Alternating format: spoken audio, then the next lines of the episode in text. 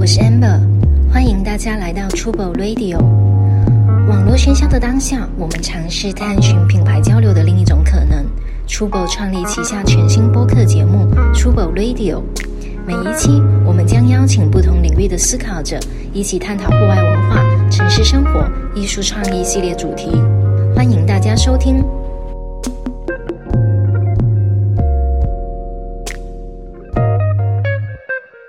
本期 Trouble Radio 我们的主题是局外人。今天的话，我们非常荣幸应邀请到两位嘉宾，呃，然后还有一位我们这边 Trouble 的 member 老朋友 Max，你们好，大家非常熟悉的 Max。然后的话，还有两位嘉宾，一位是刘雯，呃，刘雯可以把自己喜欢的那个健身项目再稍微介绍一下，因为上次就是很多人其实还不熟悉那个项目。呃，就是 CrossFit，他们说那个叫什么综合体综能，合体能 CF 训 CF，练，对大家统称 CF。对 CF 啊啊 CF ，CrossFit 啊，对，但是很难讲它是做什么的，我我我理解 CrossFit 就是把，因为别的举重或者就是这种运动，他们是重量为主，但是 CrossFit 加了一个时间，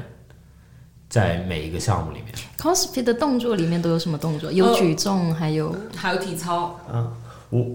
是是和时间比较关系比较大的吗？就比如说在多少分钟里面要完成呃对，一它系有列之分类 m 的。 r a p 就是你在固定的时间里可以重复多少组，然后也有呃 emo，就是 every minute on minute 嗯这种，呃，就是大家都会觉得它比较凶吧。对，反正是很厉害，很厉害的健身对对对但我是但其实不是，我 我的理解是，呃，跟健身相比，CrossFit 是比较功能型的对运动更 functional 是吧 functional 更的，实用，就是你可以想象，呃，军人他们在做的一些呃哦对健身比如我们有爬的活绳，动，对，就我每次爬的时候，我都会想象，万一我现在在某一个悬崖边，我就可以靠这根绳爬上去哦。所以哦他的目标不是在于呃你练完之后你的形体看起来多么的健美，而是这个功能性是什么。所以有一天这个天崩地裂的时候，他可以呃使用到他的一些死得晚一专点长。 开玩笑啊，但是我的意思是说，就是 CrossFit 其实就有点是一种从 military training 就军人的训练里面去延展出来的一种运动。他他们做的一些锻炼是比较，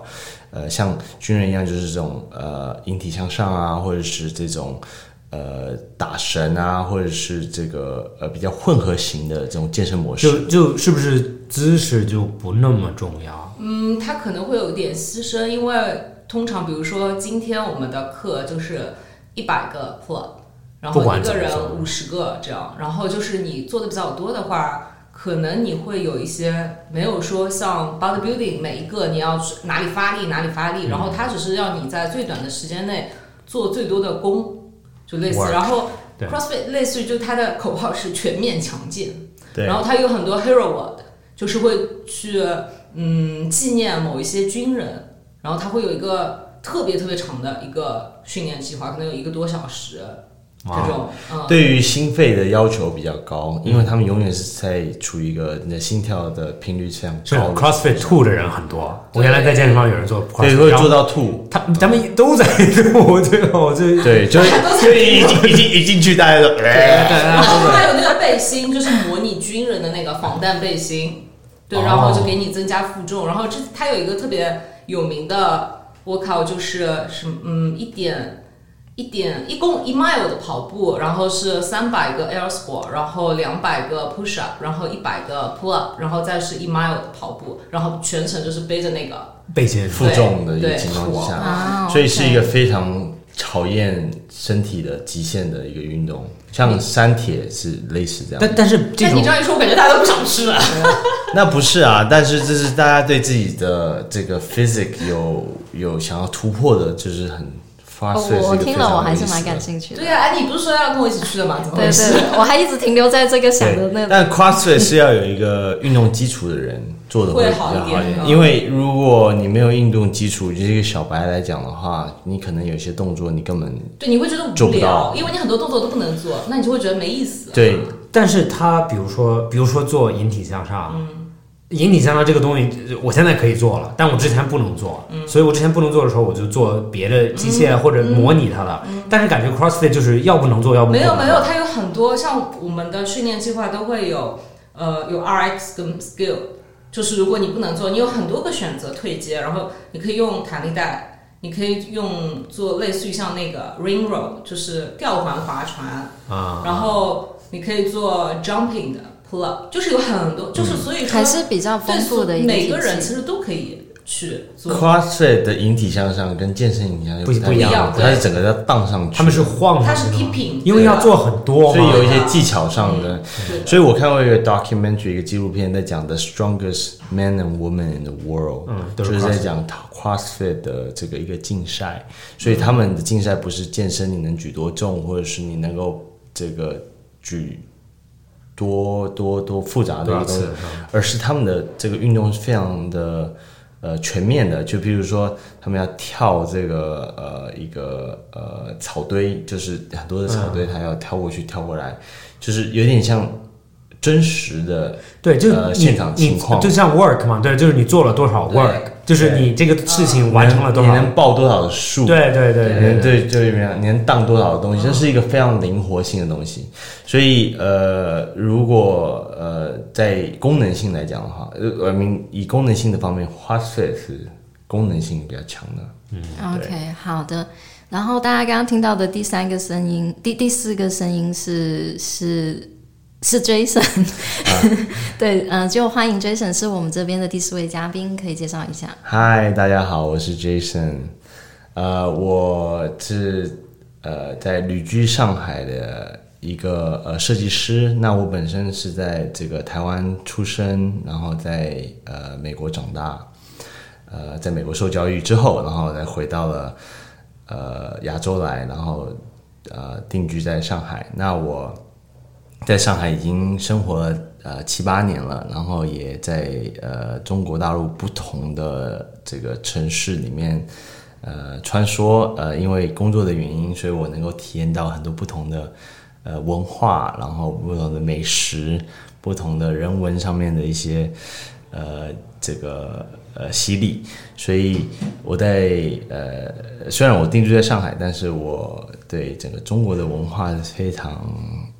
呃有兴趣的，然后也也也是我的一个这个生活的一个呃兴趣的一部分。对，哦，我给你解解释一下，你们之前不在，就是我我们做这个节目之前，就是这个 radio 叫 Tubo Radio，然后叫 The Last Table，嗯，就是这个概念说最后一桌这个概念 Last Table 的概念是大家都有过，比如说原来和朋友一起吃饭，和家人一起吃饭，你会吃到或者就是这个说话聊到这个饭店关门了，嗯，然后那就是一个对我们来讲就是一个很好的一一一一个饭局，嗯然后或者讨论了很深的某某些问题嘛，所以我们想模拟的就是这个 last table 这个概念，就是说咱们聊话题聊透到这个饭店关门，你作为最后一桌在这里。对对对，对，然后然后其实就想着就有那有点那种意大利的饭店啊，白桌布啊，嗯很暗的空间，哦然后旁边有可能有有服务员在收桌子了，但是你们这几个人还在，就你知道那种有点那种。呃黑，mafia 就是那种 mafia movie，、就是那种 Godfather，就是教父电影的这种感觉嘛。我我昨天说这个话题的时候，大家有什么想法吗？就局外人，对，有有有，挺好的。因为呃，那我是在台湾出生，然后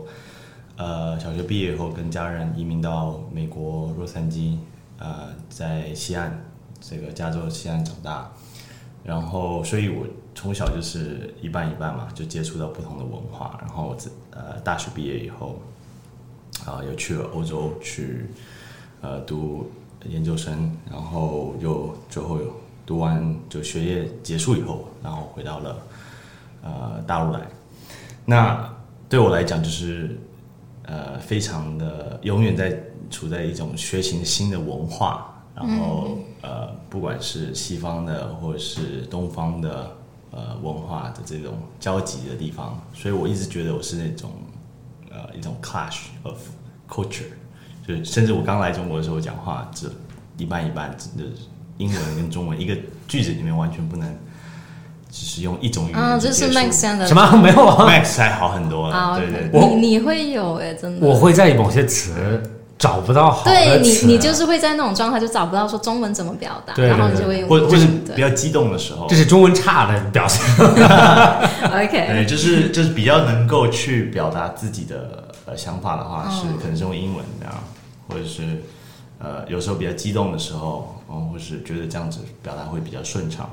所以来了上海以后，我觉得可能在上海也是一个大熔炉吧，世界全世界各地不同不同文化、不同种族在这个地方。然后我也认识了一些朋友，像我跟 Max，我就觉得我们像是一种，他的背景也是蛮相似的，就是一种第三个 culture，那个 you know third culture，you know you're not you you know 你的你的原始是呃中国人，你在国外受西方的教育，然后成长，然后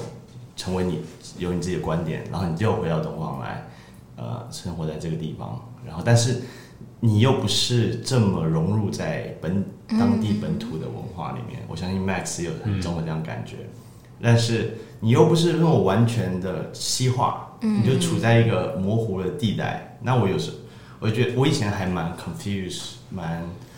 觉得我到底是谁。但是随着年纪越来越大，越来越开始找到一群人，就像这个这种有这种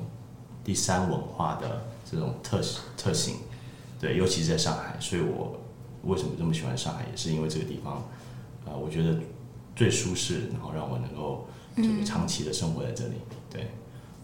对，其实其实你说 outside 的时候，因为 因为那天我我发我说邀请 Jason 来做、做 podcast 嘛，然后之前我跟 Jason 在一起，然后还有一个叫 Ben，嗯，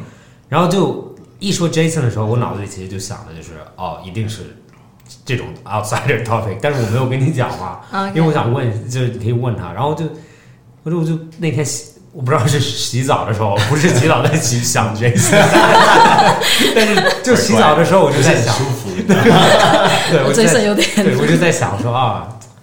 录 podcast 的时候一定一定是一定是讨论这些问题，就是文化的冲突问题嘛。对，对，对，就是呃，这个是有点小众，但是我觉得这一整个文化是呃，过去这比如说这二二三十年这个、这个中国的一个这个国家一个崛起，然后越来越多人出国，不管是移民也好，或者是出去读书也好，这些海归现在回到了中国，然后会会有的一个。嗯会有一个这种这样子一个感知，就只有出去回来的人才会有这样，就有点那种不是这么的融入，或者是在人家在讲，呃，就是他们的成长历程啊，就当地长大的这些人，他看的这个电影啊也好，然后追的明星也好，我们都会有一种，呃，我知道你在讲什么，我们在讲同一个语言，但是我不很不是很了解，嗯，你的这个成这个这个这个经验是什么样。对，然后对我来讲，这个这个从一个 confusion 到变成是一个很有趣，然后反而现在是我一个生活的一个呃兴趣，就是挖掘这样子的文化，看到这样的人，对，可是我我我想这个话题的时候，就当然因为你我知道你们两个人的背景是是有这种国外长大的背景嘛，我觉得这是一个比较比较就是明显的这样的一个会导致说你会有局外人的这样一个想法或者思考。但是其实我基本上我觉得几乎所有中国时下的年轻人都会有那么一刻觉得是没有归属感的。因为一个是因为变化太大了，比如说像很多人像我一样，比如说在小镇长大，然后去到广州或者说去到上海工作，这个时候其实你你基本上你就是在一个异地，就即使不是异国，但是你是在在一个异地去生活，然后在那个时候你就经常是以局外人的角度去看当地人的生活。但是又像追晨说的一样，我在这其中的时候，我好像又创造出一种我自己的生活方式。对，是是是是会有这一个，所以所以我基本上我觉得，我想这个题目的时候，我是觉得所有人都会有那么一瞬间就就是 outside 的，嗯对，大家都是有局外人的时刻，甚至比如说你小镇青年，你一辈子生活在小镇也好，但是当就是身边的变化太快了，你小时候一直去的那家店，很可能现在就不在了，它换成一个 shopping mall。或者是换成其他的什么东西，那个时候就是你熟悉的那东西也不在了，你开始会觉得好像就是这个世界在用一种你不是很期待的方式改变的时候，你就会觉得自己是局外人，然后那个时候大家就会在寻求一种归属感。然后这种归属感很多时候就只能靠自己去创造，因为世界给不了你。对，对对，你要自己去找寻的。我很我很认同你刚刚的这个说，是大家其实都有，there's a little bit of outsider in Yeah. everyone。对，那像呃，不同从从小小小小城镇，然后在大城市，然后有时候像我就会呃，就心里在想啊，到底在比如说在上海长大是什么感觉？嗯，就是呃，大家就是每每年就是六七月你都听到高考这件事情。但对我们来讲是很有很陌生的。到底高考，我们知道是一个很很 intense 的一个 experience，、但到底那个是什么样的 experience？在中国长大，那当然我跟我的朋友，我们就我去问他到底到底到底你们 what you have been through，然后这个到底是什么样的一种压力的感觉？那你为什 what does it mean for you？呃、f o r your future？呃，像这种东西是我很我很喜欢去探索的。哎，可是这个就类同于美国的 SAT 对吧？呃，也就一像是算是一种呃规整化、制式化的一个考试，就是 standardized test，、但是跟 SAT 又非常大的不一样，因为呃高考是一个你。你你你这么多年来，你一直在去准备这一件事情，然后这件事情将会决定了你的人生发展方向，在你这么年轻的时候，那这个在十八岁的时候就发生一个，你就已经基本上决定了你人生的走向。那这个我觉得是很不可思议的，就 almost you have no second chance，and Yeah, and you're still young. you're 你你对这个世界的理解才刚刚开始，甚至你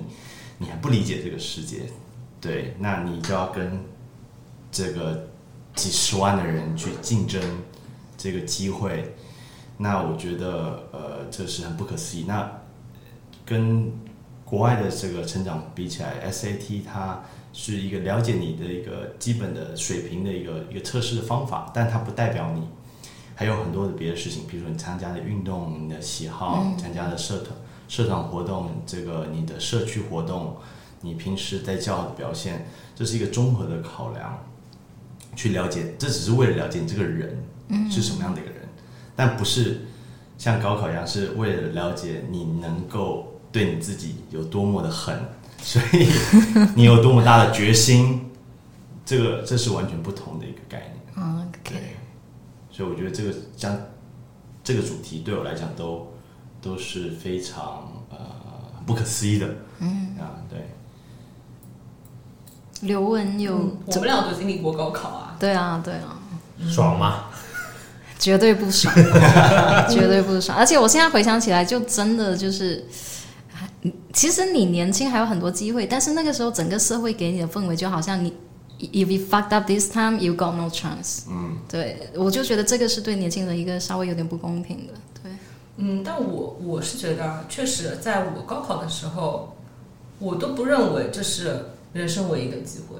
就是因为我那还你是个心，小孩子、那啊你心态真好，对我你就心是态个真小好孩。子，我不觉得。但是呢，但是社会是可以给你很多压力，然后我觉得最重要的压力来自于我爸妈。嗯，所以我一直都认为，其实我一直跟他说，我说我不觉得这是我唯一的出路，我不相信这个世界上你要成功只能高考通过高考，我不这样觉得，因为确实有很多人他没有高考就是去那么好的学校，但是他们也很有趣，他们有自己的人生。嗯但是我我认为我当时高考就是为了我爸妈，就是我是在为他们付出。我觉得他们想让我进一个好学校，那我就做到。但是这其实不是我自己真正想做的。你你的觉悟很早，说实话，因为我觉得我好像是到了大学才稍微比我觉较得我这个可能是叛逆期有点延后。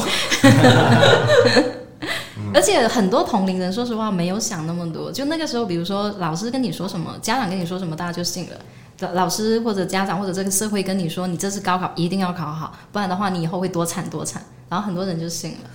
对，我倒不会这样觉得，但是，嗯，对，就是，但是你没有选择，所以、就是，然后你也没有那个能力去抗衡，对就说我不考了，我我好像也做不到，嗯，对，所以我，但是我现在回想到我高考的时候，确实觉得挺苦的，但是我现在觉得。就是我当时没有这个想法，但是我现在认为，你考到一个好大学对你的人生还是很有帮助的，因为你在一个好的学校里面，你身边的人就是相对而言质量比较高，就是说你可以去聊一些更有有意思的话题，真的是这样，刚刚像你这句话呢，就是我后期要剪掉的，是吧？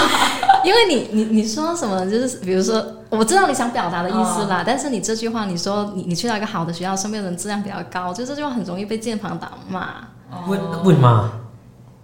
因为你你你在你在称赞某一群人的时候，你你好像同时在贬低另外一群人，所以大家就会心里不舒服，没有然我后大家每就会嗯那个。每个学校都有好的人嘛，但是对，我普 就遍说相对而言，普遍嘛，对吧？就对对对我给你讲一个故事， OK 你们聊到高考了，但是但是应该聊别的嘛。就是我当时在我我交流到丹麦，从澳大利亚，然后大部分同学都是比如说美国的、欧洲别的国家、法国、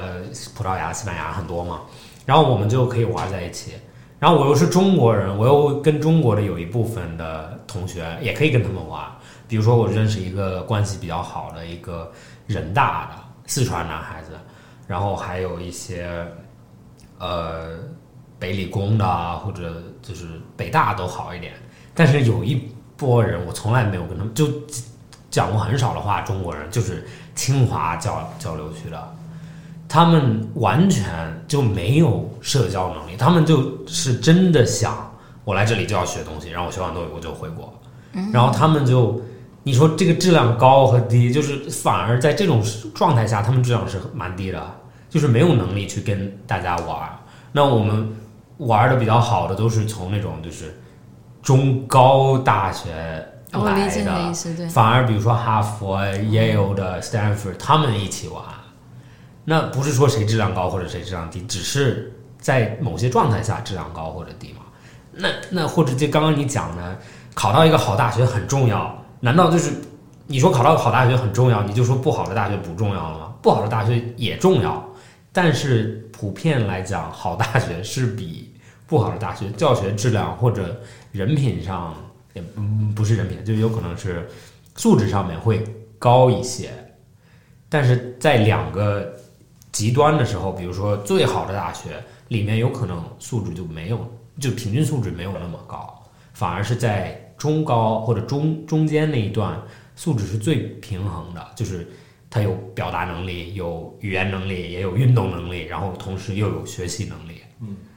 这这是我的我的感嗯觉。但我觉得啊，其实我们在座的都是很幸运的。就你有没有想过，他这个清华的人，他可能真的就是从一个非常非常偏远的村里面，靠着全村人民给他捐钱，嗯，然后他才进了这个学校。他所做的就是，他一定，我今天就是来学东西的，我以后一定要赚很多的钱，我要回去回馈给我们这个村里，就是我从小长大所有支持过我的人。就是他们真的就是靠高考去改变自己的人生，他们、我觉得他们吃了太多太多的苦，因为人生本来就是出生的时候就是不公平的。对，是就对啊，我很赞同。就是咱们因为比较幸运，所以咱们会觉得有很多东西啊、就是是很综合的。啊但反而他们就社交对我来说没有任何意义，或者这就是饱暖思淫。对，就我多交我多交一个朋友， 为什么？啊你多交这个朋友能让我干什么？那我还不如好好读本书，或者多学一个东西。我我我我觉得这这个也也不太是需要讨论的重点了。那当然了，你去好的大学，你接受好的教育，或者是说你身边也有一些跟你更类似的同类的群体，那当然都很好。但是我觉得是在于，就是希望是说，大家即使高考不好，但是也不要把它觉得就是啊对人生就此失败了。对，或者或者就是人生是对非常有多元化的发展，或者是说你还有很多其他的出路。然后可能社会氛围不要是说给学生那么大的压力，说说对高考不行了，你就人就不行了。这这个是比较可怕的，因为呃，因因为我我也有看到一些数据是说，很多学生就很容易自杀或者干嘛，就是因为很多时候就学习变成唯一的一个东西的时候，他们如果这个可以倚仗的东西一旦没有了，他们就觉得人生就没有了。对这个我很赞同，就是作为考试或者学习成绩作为单维度去衡量你未来是不对的嘛，因为咱们都是多维度的人，但是在在比如说这种社会里面或者在某一个状态里面，它是有它的必要性的，啊你不能很平衡的衡量所有人。那其实我我我感觉最重要的点是，不管你考试好或者坏，你只要发挥正常，你会被这个系统分配到和你很类似的人群里，然后你都在那个里面会找到自己的比较接近的人，对吧？我想，我想重新切一个这个这个这个这个高考的崔话生可题。以其实稍微坐近一点吗。其实我谢谢。我我不是呃我不是这么了解高考啊， 但是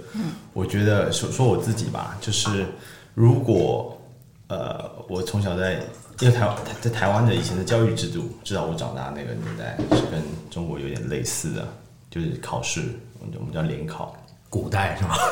古代有点有点半古代，复复古国民的时代，那如果我在在那边长大的话，其实我觉得我本身不是一个这么善于读书或者背东西，或者是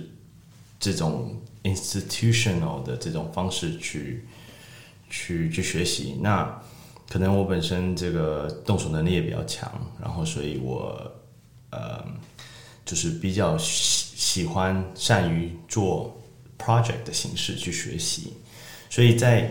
呃，美国的这个我的成长的过程之中，在美国受教育的过程之中，他很 embrace 这种这样子的文化，就是他的考试很多时候不是，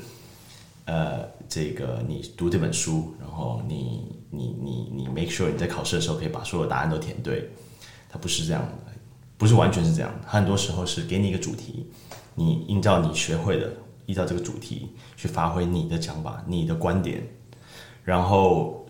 最后的时候，你把它给呈现出来，你的观点是什么？写作文也是这样子，或者是科学、数学也是这样的。嗯，学什么方式都是希望你能够善用你的学习，而不是读死书。我觉得在国外的呃教育也蛮强调一点，就是我不希望你就是变成一个 nerd，那个 nerd 一个书呆子在在这个这个是是不是一个很好的呃这个说法，而是希望你能够是很灵活的，然后更希望是培养你的 leadership，你的领导领导力。那呃，所以我个人很庆庆幸是在这样的环境被成长，所以呃，我很习惯。所以本来我以以前在台湾的时候成绩是非常差的，就是 就是这个在这个放牛班里面的，但是去了美国风流班放牛放班。牛啊，放牛班，我是风流班。放牛风流班。 但去了去了国外以后就，就突然间就变成了一个就成绩是比较好的，然后你也得到很多的认可。但我觉得这是很重要的，被认可这件事情。嗯，高考回到高考的也是一个被认可的一个一个一个一个 mark 嘛，你考得好，你被认可。那我觉得在国外的呃大学的这个过程，就是我我学我学的是设计嘛，所以我在设计大学里面就一直得到这种不停的被认可，然后然后的这样子的一个结果是我的自信心会会提高了，对我自己的作品也好，对我的表现也好，会提高了。那这整个，我觉得这整体来讲，对你的人生的发展是有帮助的，就是你的人设、人人你的 personality 的设定是有帮助的，你会更有信心的去面对未来的挑战，你不会觉得说哦我不能做，或者是我做不到，我没有这样的资源，你会你会说 OK 这是这个问题很难，OK，let's、break it down，怎么样去把它解决，这是就是你的人生的这个态度就会不一样，对，其实其实刚刚在说 outsider，但是跑到高考，但是其实刚他又讨论到，比如说设计师行业或者任何别的行业都蛮，他有就别人看的时候都有那种 outsider 的感觉嘛，你是局外人，就其实很多人不知道设计师天天干嘛， 就为我就永远永远想象的设计师和真正的设计师是两个概念，然后对于所有人都是一个 outsider 的，就是我局外人的感觉。就像在在我不知道在在中国有没有，但在国外，就每一个班都有一一一波人，然后他们就是那种很酷的，就是 cool kids，对吧？就就风流人物，然后大家都会觉得啊、我要能跟他们在一起吃饭，或者我要能跟他们一起周末去个 party，、一起玩，哎，我就变成 insider，但是反而我感觉我不知道啊，就我不知道你们有没有是风流人物的，但是我就永远觉得这些人应该看别人的时候，也会觉得自己是 outside 或者呃局外的，嗯，就不是说这个这个这个概念蛮有意思的，就是因为它是一个相对论嘛，就是你你站在一边看另外一边，你永远是在外面，然后还很难站在一个地方看自己。嗯，就是你你的意思是像，就是每个学校都有一些 popular kids，对对对，就对就就是受欢迎啊，就是这种足球队的足队长、队长啊，啦啦队的，漂亮的女生啊，呃女最生漂亮的女生啊，对，又我我反正永远不是嘛，但是就你就会觉得啊，我要是他们，对，我就我就很开心我。就很开对，心。但他们也不可能是一直开心的嘛。对对对对，但他的呈现让人家整，就有点像现在的网红一样，就呈现啊的对感对觉是对对对对大家都在看我，对我要永远 look my best。对对对对然，后这个这个，所以就很多的焦点放在我的身上，这样。但其实这个带来什么？I don't know 就或者或者他们，我不知道那些网红，有时候你在上海很多嘛，他们也是被认可呀，他希望得到被对认呀可的感觉，哦嗯嗯，什什么意思啊？在网上是吗？就是网红不是也是要被认可嘛？其实一样的，啊就是就像有些人他需要更多的认可，所以说他喜欢大家的关注点在他身上，可能这个就是他为什么要去做这个的。网红是吗？是啊，可是这样听起来就是很 lonely，因为你自己给不到你自己一种满足感，你要从很多几千万人、几十万人身上去获得一种关注度。然后比如说，可能你粉丝下降了，你心里就会很慌，就听起来就感觉比较 lonely 嗯。我觉得这个可能跟人的个性有关，因为我有一个朋友嘛，他就是做直播的，嗯，然后呢，我我我之前看他直播，然后他经常直播要做四到六个小时，哇，很长，而且你没有人跟你讲话，你就对着镜头空讲，然后你就要看下面的人给你留言啊之类的。然后我就问他，你不会觉得很累吗？而且有点尴尬。但是他就说，他每次一坐到那个镜头前面，他就觉得特别开心，就是他有一种明星的感觉，他觉得大家都在看他，然后他会看有多少人在看这个直播，然后他会，他就非常享受这个时间。就是我觉得我可能无法理解，但是这确实就是他喜欢的。然后我就说，你要说六个小时的话，你你不会很累吗？他是他整个就是肾上腺素分泌，就就这六个小时一他就特别嗨。嗯，所以我觉得他可能就我只能说，有些人他可能可能特别擅长做这个事。对，但是这个这个，我也我也不知道，这因为前几天我听一个别人做的播客，他们就说就他们卖货，然后就觉得很孤独，因为你自己在屏幕里面，嗯，然后你对，然后如果身边没有人，或者那那边没有真正的人在看你的时候，就感觉很 lonely 嘛。对，对我也我也觉得听起来是蛮 lonely 的。可能有的人喜欢跟但但是自己聊天。有一种满足感。但是他他刚刚前面提到那个，我觉得是对的，就是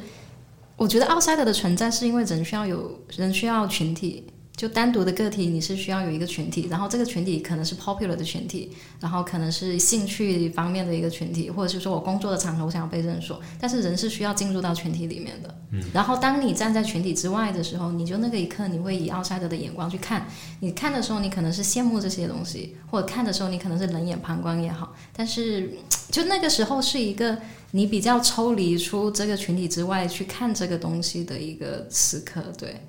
然后我我我会觉得我我刚毕业的时候我在广州，我我那个时候这种时刻非常的多，然后那个时候我就会经常会在想我在这里干嘛，就比如说我在上班，然后比如说大家都很热闹，然后那个时候我有时候会停下，我想说我在这里干嘛，然后此刻的我在干嘛，然后我就在想自己的未来会怎么样，然后当时我想象不出来。对，这这就是永远你看别人，他们很好玩。 ，They're having the you know, time of of their life。对，就你看别人，就我不知道，我永远觉得有时候我，比如说咱们四个在吃饭，然后我看隔壁桌，我说，哎，他们，他们好嗨啊， 我我也想，我也想跟他们一样，但是在你桌里面就没有，但是有可能就是你真正到那种地步的时候，你是没有感觉，你就是进入到了一个状态，然后别人看你的时候，一定也觉得。哦，就他们四个一定哇，好好棒！我也想变成他们那样。对对对， 哎，那我觉得我跟你们完全不一样，我喜欢做一个旁观者。哦你就很享受那种对我非常状态享受，就是我觉得我的人生，我经常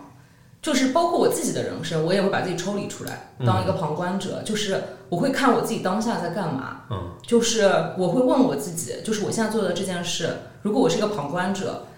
就是你会不会你是怎么想的这种，或者就是因为昨天我刚跟朋友讨论过这个，就是我觉得我就是一个适合独居的人，我不是一个适合群居的人，这就是为什么我出去玩都一个人，我从来不想跟别人一起出去。你你是在跟你老公讨论这个话题吗？是的昨天，所以经常有那种灵魂出窍的感 觉。对，我发现我一直会有。然后我之前还听过另外的那个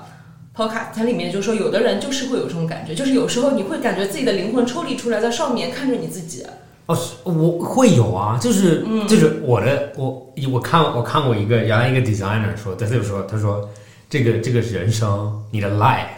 就是你的 MV，所以你必须很出窍，你才能打造一个很好的 life。就是对你你必须，比如说你走进这个房间或者走路过这边人，你要想他们怎么在看你，然后你就有一种满足感对自己，对吧？就是一种。像别人在看你，然后啊，我我这个瞬间一定很帅，或者这个瞬间一定怎么样？对，然后我应该干嘛？啊对我应该干嘛很帅对对对对我对之前对看过一个铁三运动员，他就说他每次觉得自己特别特别累的时候，他就会把自己抽离出来，然后他就会问自己，就是如果我现在是一个旁观者，如果我被一个旁观者看到，我希望我会怎么做？我会希望我自己放弃吗？肯定不是，那我就要坚持下去。就是，然后你以一个第三者的角度来跟自己讨论，就是你现在为什么想放弃？是你的精神很累，还是你的腿很累？如果是精神很累，那你就一定要坚持下去。就是这好像就可能太容累了吧，只能跟自己讲话。哎，对。但是这个听起来是一个很正能量的一个思考的路径的。然后我就是那种，如果我我坐在，就像我我如果说看隔壁桌很热闹，我觉得我一点都不会，我会非常想观察他们。有时候我会坐在路边就观察每个人，我就会猜每个人的故事。嗯，我就看这个人匆匆走过来，我就会想，哎，他刚刚去干嘛了？他可能经历过一件什么大事或者什么样。然后我有时候还会看那些窗窗户，然后我会想这些这些人在这个窗户里面经历了什么。就他们今天可能什么回什来么可能窗户啊？就是别你人邻家邻居是吧？就 对，可能站阳台上看对面那个窗户，就想啊哎，这个人今天去哪儿了？啊望望远望远镜，这要剪掉了。 你不要把你平时做的事情真的是套到别人身啊，望上远。镜爆米花，然后一个地上。就是会很很，我喜欢去观察别人的生活。我觉得你这个想法还蛮浪漫的，对，嗯浪漫浪我觉得很浪漫漫。啊。哎为什么我干就不浪漫，他干就浪漫？你是拿 着，你是拿着眼 睛，因为你比如说，对，比如说啊对你你喝慢慢喝这个酒，然后猜测说别人身上有什么故事，那个不是很浪漫吗？你你知道我最喜欢的一个地方，你知道洛杉矶的那个呃那个是不是 Getty Center？那个看看天文的那个天文台叫哦呀，叫 Griff Griffith Griffith Observatory 啊，对对对，然后那个地方是就是他们洛杉矶不是天气很好嘛，所以他们有一个很大的望远镜看看天的。对，然后那个地方是洛杉矶比较离市近一点，然后有一个很漂亮的台，然后你可以看整个夜景，就是那个电影叫什么《La La La Land》啊啊就拍，La La 的 Land 对，就就有吗？我没有看过，但是你在那里的时候，你自己不管自己或者跟同事什么，你站在那里看整个洛杉矶的时候，因为你在想哦，洛杉矶比如八百万人，嗯，然后你现在你看到了有可能五百万人，嗯，然后你会想哇，这每一个灯、每一个闪烁、每一个瞬间、每一个声音都是多少人在做多少事情，然后我站在那里，有时候我在想。现在现在是不是有人在哭，有人在笑，有人在，嗯、对吗？就是这一瞬间是蛮蛮有意思的。就很多的故事在这个时刻发对生。，这个时候你就会觉得这个世界很美妙，人生就是很美妙的感觉。嗯对对对，觉得人生有无限可能。对或者我会觉我会觉得就是好像什么事情都不太重要，因为你只是那一点点。对，我就对觉得，我我觉得站在嗯局外人的这个角度，就是你会觉得很多事情反而可以过去。就可能你在自己的生活中，你陷在一个很小的困难里面，你就会想、啊、怎么办怎么办。但你站出来看的时候，你就会觉得那又怎么样，时间还是在走，就是我们只是一个很小很小的一个部分而已，就什么困难都是可以，没有没有什么太大的问题。我觉得这反而可能可以给我一种勇气吧，嗯，就是把自己抽出来审视自己，哇，你这个看法很很有意思啊！局外人反而是好的就对啊我的理解里面，局外人本来就很中性啊，可以好可以坏。啊，是吗？对我我没我一开始没就没有把它想成是很负面一的。个只是一个站在什么立场啊，像局外人这个 topic，嗯，让我想到一个电影，就是叫《迷失东京》，不知道大家有没有看过？啊，我看有过嗯有有 Lost in Scarlett Translation Johnson，跟什么 Murray 是吗对对，Bill 对 Murray， ？Bill Murray，对，那个就是没错，你说我的的局外对，人的感觉。对对对，你说我也想起来那个电影就非常局外人的那个，那对我我其实我不知道为什么，我从小就是很向往这样的感觉，可能这这是为什么我会到最后到了上海。那永远就是处在一个那种你真的不知道你自己在哪里，你就是在街头狂奔，然后好像这世界跟你没有关系，但是又同时你又存在在这里，在发生这些事情，你就是完全你没办法猜测到下一秒会会下一个 moment 是什么，那种感觉我觉得很非常的 special。对，那呃，这这种这种你没有办法掌控这种感觉，也是也是我觉得一个局外人有时候会会很吸引他的一个地方。对，就你在观察所有的所有事情。刘雯看过吗？我看过，呃，只有我没看过。 ？你没有看过对啊，给我带一他个去看一下。你给我 他给他给我你给我谁给我科普一下？我我知道这个电影，因为很有名，但是我就就是一个外国人在日本嘛，对吧？对，对一个外国呃人，两个外国人两个外国人，两个外国人对他们都有互相的。他们在的对他们在问题嗯日本相遇，对，但他们自己就是生活中也都有自己的问题了。然后他们相遇就是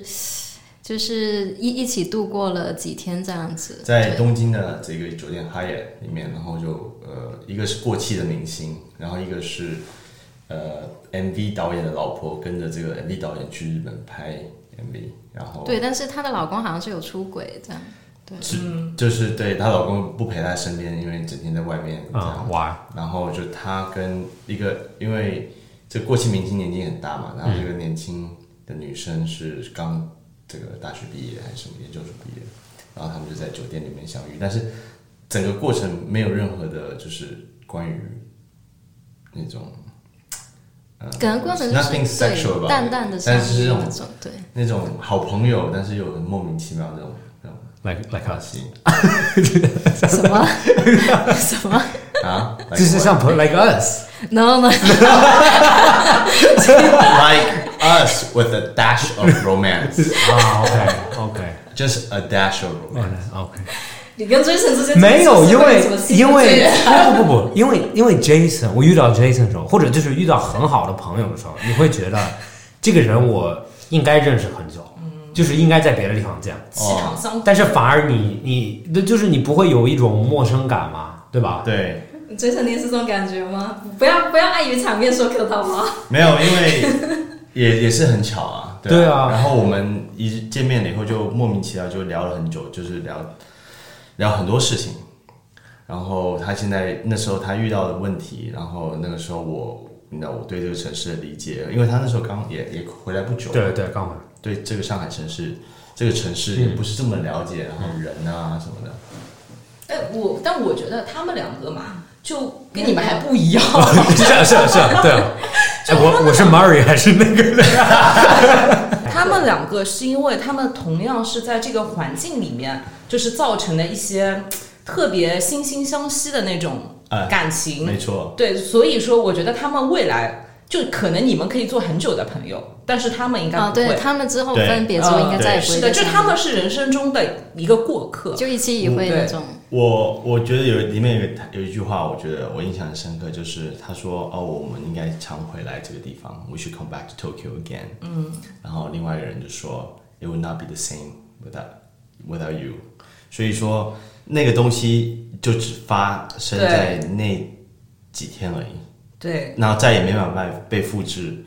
也不会在这个就是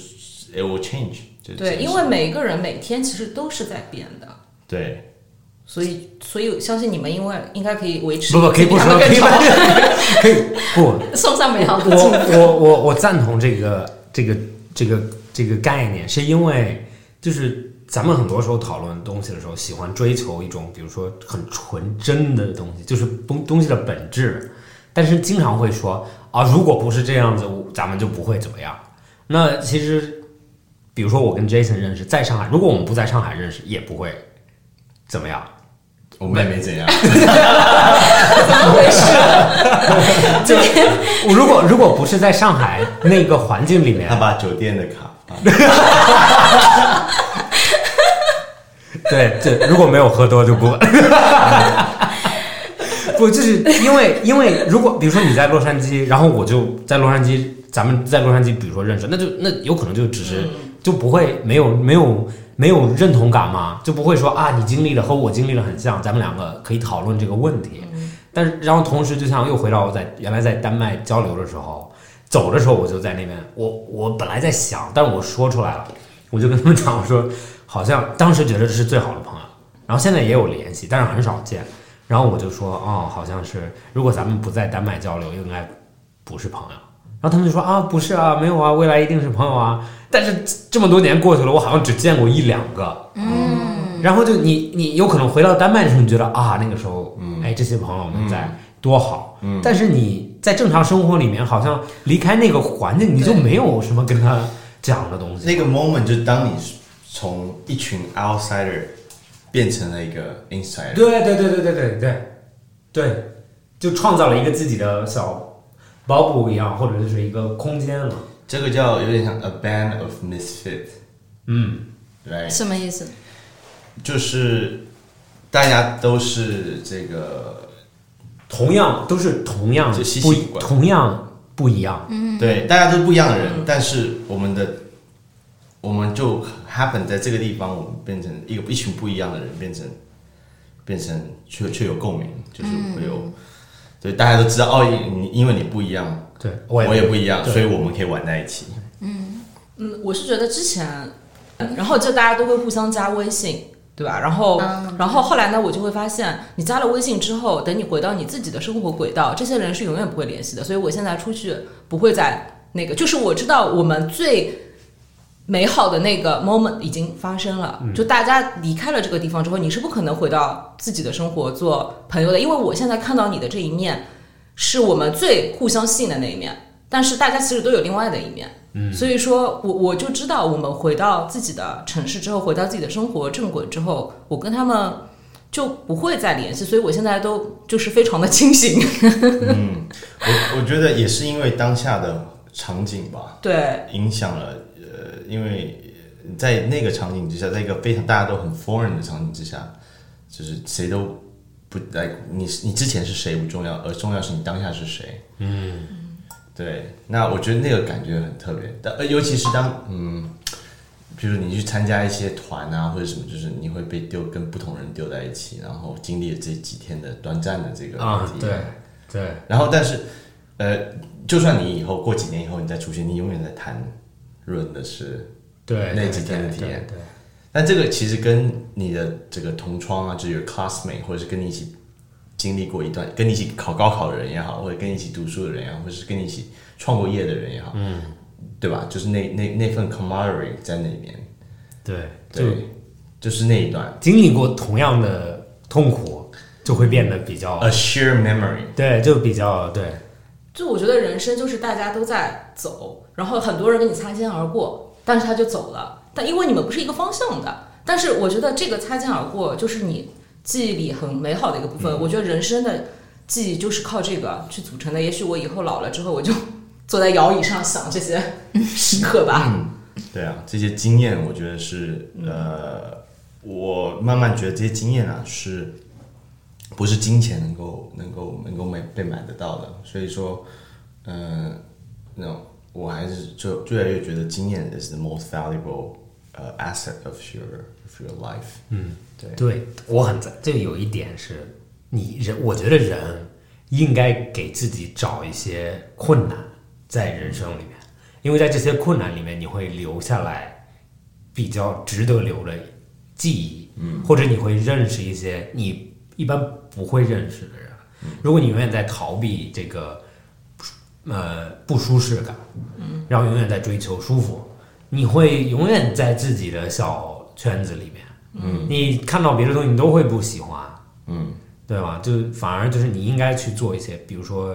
有一个电影叫那个 Yes Man，是吧 Yes, man. Yeah. Yes Man，就是 always to say yes. 哦就是他 to everything. 他读了一本书，然后说对对多我看多少过天，对，要一永远说 yes，然后就发生了改变他的生活所有东西，对吗？那就反而就是他，因为他给自己创造了一些嗯原来根本创造不哎了我我的有朋友也在做这个啊，他真的在做吗？是的，就是他就我是 咱们去没 找有，你朋友想要做这个事情的动机是什么？怎么会就是我不知道他想要的动机干嘛，反正我就看他就是就之前一段时间，然后他给自己设定，就比如说两个星期啊，都是都要说 yes，然后他就是有时候可能这个 yes 说的心不甘情不愿的，但是最终都还是结果都还是不错的。嗯那你有去赶快跟他借钱吗？说 yes，不用借，不是借钱，你给我点钱， 我饿了，你给我买点东西。我等一下把微信传给你，你可以去接一下。 对你手头也只先借个二十万呢。不不借吧，就你给打电话啊，我给对我送点过来，给我做个饭吧。好坏哦，这些朋友。对，就是有时候真的，it's very easy to say no, 嗯， right? There's a thousand 对， excuses 说我不要，不，我我不想。但是其实，呃，it's very difficult to say yes。对对对，对，那有时候这个 yes 不管你情愿不情愿，但是把你带到一个不同的地方去。对，那我觉得人生很奇妙，就是有时候一个 yes or no 会，no make a switch to your experience，对 your journey。就说说 yes 和 no 不一定都永远是 yes 不容易和 no 对啊，因为我我我怎么感觉说容易呢？说 no 比较难呢？对他刚刚讲那句话的时候，我第一反应就我我感觉好像是说 no 跟对，对，哦就在我的人生历程里面，嗯，对。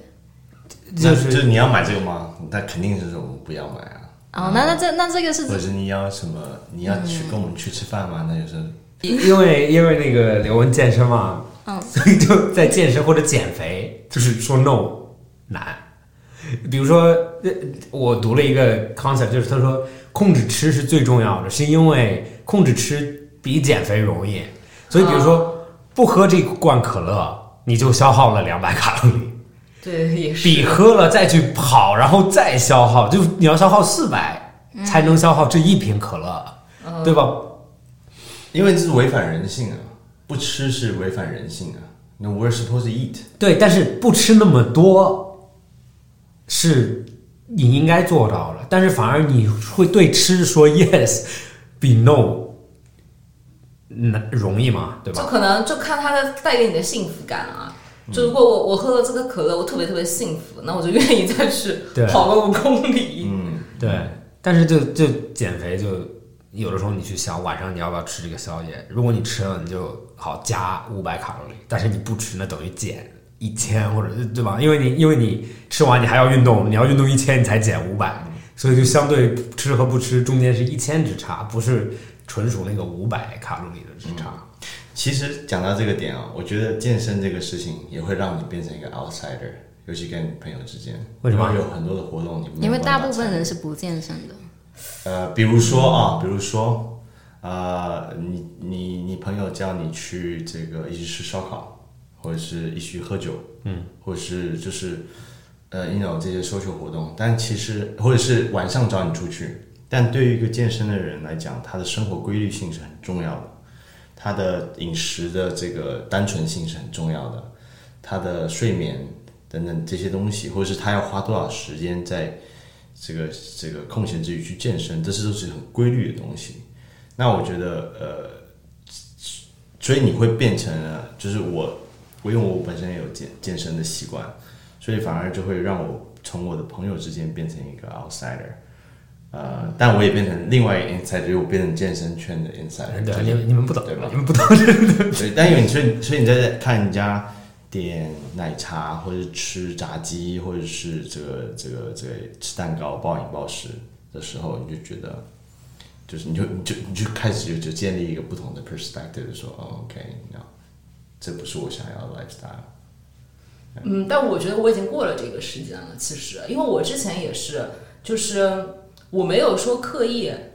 呃，跟我之前的朋友就是联系变少了，是因为健身占了我很多的时间。然后呢，因为我每天去健身，然后呢，我跟健身的朋友每天见，然后就更容易约。所以后来有一段时间，我就发现我身边的人全是健身的人。就是我永远在讨论这个话题，后来我觉得这样是不对的，因为我的人生变得非常的狭隘，就我我需要跟不同的人去聊，然后去有不同的，大家有不同的想法，但是我永远就是跟他们聊，然后我觉得我。我有我觉得我反而变得过于的矫枉过正了，就过于的积极向上。之后呢，我我以前不觉得，到后来我跟我的可能大学同学出去吃嘛，然后大家都不健身的，后来我才意识到我已经跟别人不一样了，就是我看他们吃的这个。看桌子上的菜，在我眼里就是一个营养成分表， 就觉得啊，这个是蛋白质，啊，这个这个对碳水太多对了你，看的方法就不一样对，然后后来我才发现，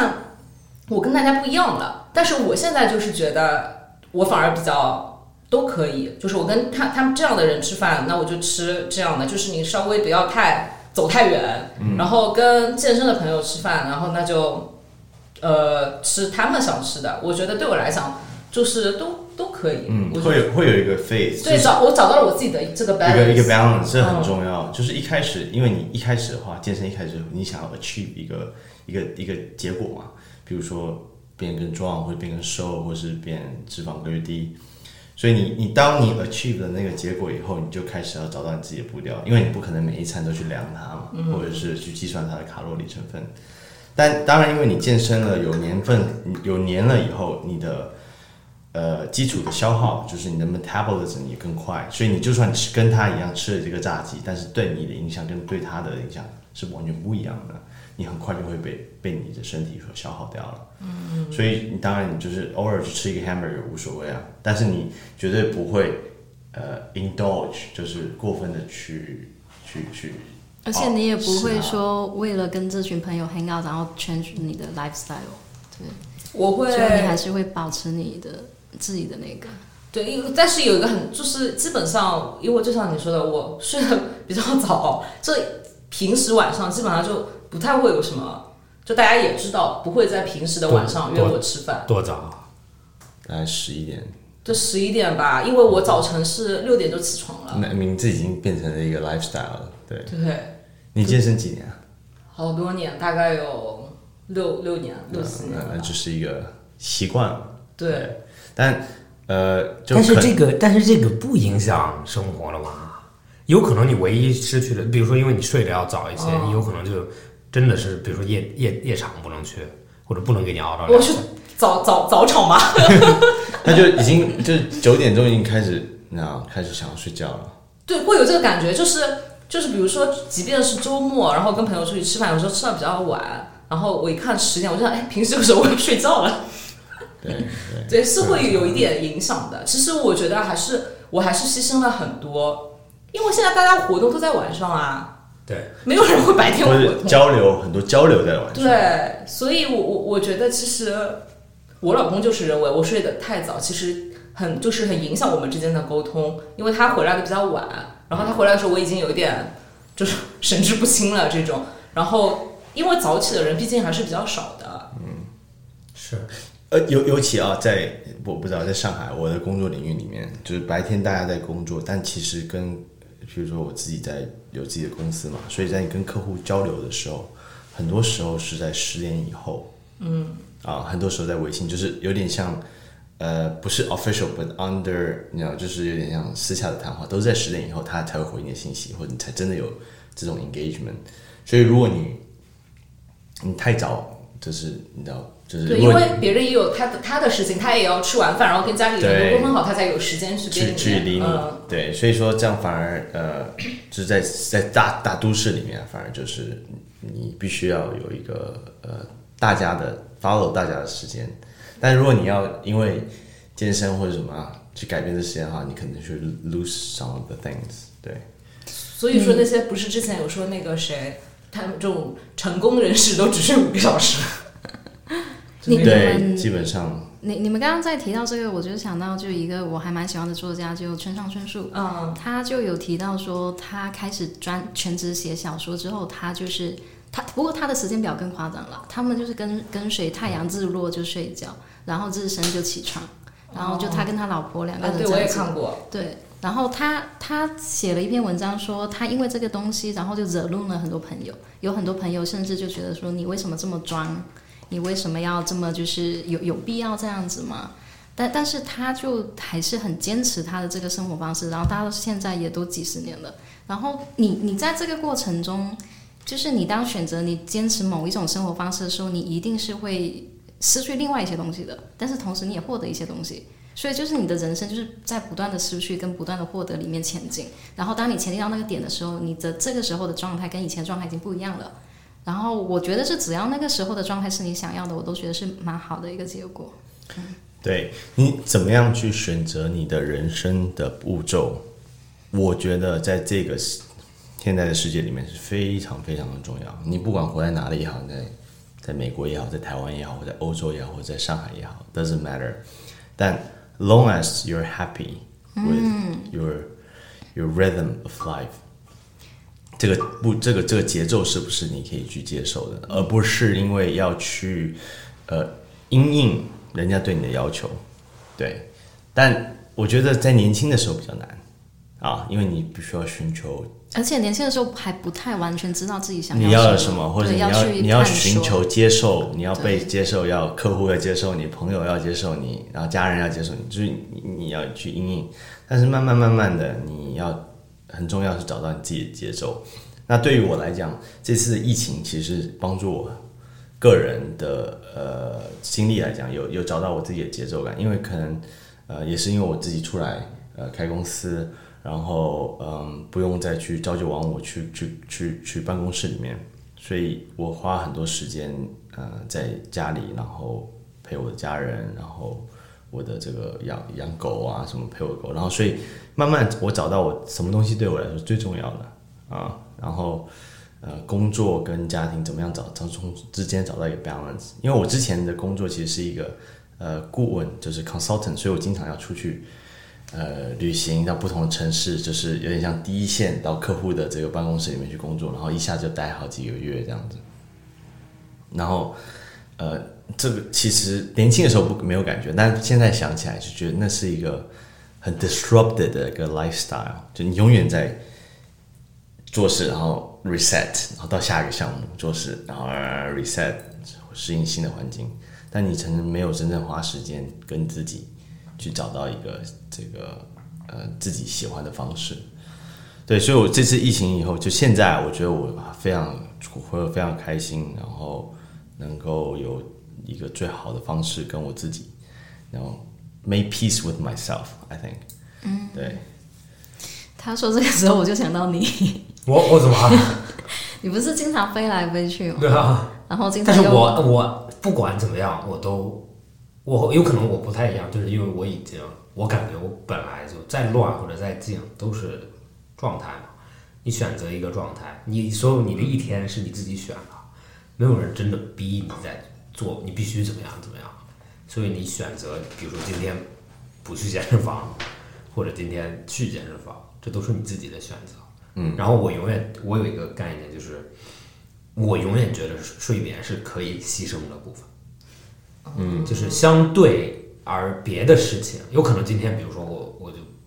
早上一定有事情，那我就牺牲一个小时、两个小时，那就那就 OK 了吗？哦，我好羡慕你们哦！你是我能我不牺是牲的啊，我没有办法牺牲。没有，我也没有办法牺牲。就是我，啊，这是我的心话。就是我，我就是觉得我一直，我因为我有朋友嘛，他每天就睡五个小时，所以我就一直觉得他硬生生的比我多了三个小时啊，对啊他的人生，他每天比我多三个小时，他一年就比我多很多时间。但是他，但是我如果只睡五个小时，那我第二天一整天都牺牲掉了啊，那我就、啊你你睡眠，你你们睡眠的状态是好的 吗？有可能我就只要睡就睡得比较熟，然后不会说有一很少有一个晚上几乎就觉得睡了这么多，但是没有睡好。哦，那那你的睡眠状态有可能我睡四个小时，我第二天就可以，就是嗯我我我我可以牺牲晚上的两或者早上的两。嗯那你就成功人士的料啊，你是成功你有成功人士的 基因，潜质对啊陈国这些晚上嗯他们没有在抠手不机，睡觉抠了抠了多抠两个小时手机。对哎对对对，是是真的。但但是我觉得线下大多数人可能是我们这种状态，就可能呃睡不好，或者是说睡不足，就第二天就是整个状态就会比较难一点。对，但是对但是真正在一天里面，你给自己设定太多规则的时候，你会是变成就是你就是这个样子，你的 structure 就这，我必须我比如说我早上七七点起床，七点，然后我晚上必须十一点或者十二点睡觉。那在这个中间你可以跟我说东西，但是之之外你就不要理我。但是真的有的时候真的早一点或者晚一点有重要的事情，或者你的 schedule 被推的时候，你怎么办？你就难道你推到第二天吗？在某些状态下，我相信你们都会有平衡，平衡一下牺牲一下，然后第二天再补回来嘛。有可能在状态里面，第二天的运动员不说嘛，因为运动员我相信一定你第二天是很直接的一个反馈，我今天跑那么快或者这个，但是作为工作来讲或者别的东西上面，有可能你可以弥补一些，或者就稍微牺牲一点点。我觉得，我觉得说到底，你就是没有经历过失眠。是什么失眠，啊？对，你的喝酒喝酒就不失眠了。 你的睡眠状况太好了。你要但凡试一下失眠，或者说睡不好，你就没有，人家都说喝了酒之后你就睡不那个好的，但是睡得着啊对能睡但是得你着，的但质睡不量好会。变 啊！差。对，但是我睡得着就我不喝酒失眠，质量是最好的。但是不喝酒的时候，有的时候就不困。我觉得这真的是因因人而异啦，就体质上是因啊人而异。对，那嗯呃，这样对 Max 来讲，就是他他有一个很好的 sleeping quality，然后能够让 long as 他觉得自己被 recharge，然后 rejuvenate，然后 ready for the next day，我觉得这就很 OK 的。不管他睡三个小时或八个小时，但呃，像像对我自己个人而言，就是嗯，睡眠品质非常差，很容易被吵醒。然后哪怕一点光、一点声音，然后哪怕只只是晚睡一一个小时，或者是就第二天都会感觉浑身不对你劲，你有感觉吗？非常我也是非常大啊。上一个小时都有感觉吗？对，我就也是就我我上次晚睡半个小时，我第二天就有一点就整个会人不对劲。那对我觉得这个真的是因人而异啊，真的是不是说一个一个 solution 大家都可以这个就是都会认同的。我一直觉得睡眠状态是跟人的性格有关的，就有的人就是比较没心没肺 啊，啊，就是是的特别就是睡得特别好睡得好，对。然后我觉得我的性格就是我很容易想很多东西，就在睡觉前，然后就会特就特别容易睡不好。嗯，也有可能，也有可能。对啊，因为因为因为就是我我我看了我身边就是那种就是没有什么有烦恼就会说出来，或者是就是性格比较开朗的人，就是那种一上床然后三秒就睡着了。对，嗯，那我我我我之前经历是我我读我读上大学的时候真的非常忙，我们学校是有名的功课多的。那那时候我记得大学四年，我基本上每个晚上就是在四五个小时的这种这种睡眠的状况。那经过那那一段时间以后，我逐渐就是整个生活习惯被改变了，就是有点像从基因的层面被改变了， 基因，所以你习惯了晚睡，呃睡得少吗？就是不是，就睡眠质量从此睡变眠不质好量了。本来本来因为上大学之前你是一个 teenager 嘛，然后你就是 sleep like a baby，然后那第但从那个之后就是再也没有这个这个呃这个你没有没有没有没有和平了跟你的睡眠，there's 哦 no peace。所以我现在就很注重就床垫啊、枕头啊、床单啊，是不是有光啊？就是 everything has to 点 be 个香啊， perfect，点个香啊、敷个面膜啊， 按摩一下 啊，修个眉嘛。妈妈之前我不是那个练那个 CrossFit，然后之前他们 Games 的运动员就是来上海参加比赛，就会来我们那个馆里买，他们自己带窗帘的。啊，对，因为他嫌酒店的窗帘有光，他要带那种拉起来了，就是像晚上一样，就很黑很黑很黑。他们他们都在带这种东西，他带枕头。 像我出差的时候，就是那个眼罩，然后安眠药，没有，自己酒床自己的枕头，安眠药啊加酒好像不太对吗？哎，我你没有想喝你酒想干嘛？ 就想不开。酒没有办法让我睡，安眠药才能让我睡。哎，那你吃吃那个什么褪黑素？对啊，我我我对一直是褪黑素，我告诉你，褪黑素有一次有个人，我我那几天睡的稍微有点时差，然后我就说，嗯，睡不好，然后然后别人就说你试试褪黑素嘛，然后就澳大利亚那边很多嘛，然后买了一个尝了一点，然后吃了一次，然后就我我就害怕了，因为那天晚上睡的是还可以，但是第二醒不过天来，但是第二天全天就很难受，就对永远想睡。对，对，但是因为我就觉得，比如说饮食里面，比如说咖啡也有褪黑素，葡萄酒也有褪黑素，或者这些水果里面好像也都有褪黑素，所以你只要有这些东你西，的含量不一样嘛。对，但是你不需要吃不自然的东西吗？你的日常里面有这些东西就好了吗？或者晚上不抠手，就是大家都说过嘛，关灯，别抠手机，但这些东西是没有，但是不行啊。你不抠手机，躺在床上两个小时不睡，真的，我也是，你就翻来覆去睡不着，你这太痛苦了，我我没有感觉，感觉 好幸福啊，这人。然后然后然后就天亮了，然后你越睡不着越焦虑啊然。后你天亮就哦对啊，好清爽。 哎， 就重要，我觉得对，anyway，这有点偏题了。没事啊。这哎，其实我想问，作为因为咱们生活习惯都有不一样了嘛，你我的生活习惯，因为我现在在做国外的他们那个叫什么间断性 fast，就是叫叫 Intermittent fasting，对是吗 intermittent 嗯 fasting，那中文叫什么我不知道。间歇性断食啊，间歇性断食，然后我就我不吃早饭，然后我尽量把晚饭向后，呃，不，中午饭向后推，就比如说一两点，嗯，然后晚饭就七八点，然后这样一天饮食时间六个小时，然后在这个六个小时把所有该吃的东西吃完，然后我感觉调成这样子以后，反而就是我为什么可以，我说我牺牲一些睡眠，是因为比如说我晚上晚睡一个小时，我早上晚就是就是我本来就不吃早饭，我本来就多了一个小时或者半个小时的睡眠时间，然后我就然后又是男生起来又比较快嘛，就冲个澡，然后头发一弄，脸一洗，哇，你还要冲澡啊？对啊，我修个眉，然后修个眉五分钟 就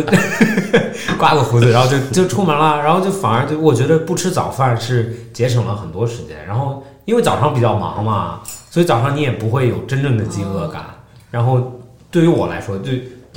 又是又减肥了一点，然后生活的质量也少哎，提你高了。瘦了，对，瘦了，对啊，就因瘦了我就刚因为刚我完全不吃早饭，原来有的时候我还会偶尔吃点早饭，嗯，真的真的瘦了，腹肌真的瘦了没有，你真的比之前瘦我了。之前看过这个，但他就说，就是首先女生做这个就不太好啊，OK 因为女生的那个那个叫什蛋么？妈会不正对常，。就是内分泌会不就正常比。较就比较不好。然后，然后呢，还有就是要看你是早起型人格还是晚起型人格。就你本来因为就是早晨起的，可能会稍微晚一点，对对对所以说你不吃早饭就没有什么。但有的人他可能七点就起来了，啊就对他来讲就特别难熬。所以我觉得这种就是完全是看，就人家都说你要找一个最适合你的饮食方式，其实就可以了。啊、对，就原来他们也说过，就比如说少食多餐，嗯然后就完全不适合我，因为我会一直想吃很多，哦就会把你的就是食欲勾得特别高，然后一天都你吃的量是太多了，然后就对，控而制且不少住。食多餐也很浪费时间，有的人对某些人来对讲，因为你要准备很多的那个，对，然后就反而我就更愿意，就是有可能一天，比如说我知道这最近，比如说吃太多了，那我就我不想减量，那我就减餐，嗯我就比如说我就中午我就不吃了，我知道今天晚上比如说咱们要吃吃炸鸡汉堡，那我就啊我咱们中今天晚上吃炸鸡我中，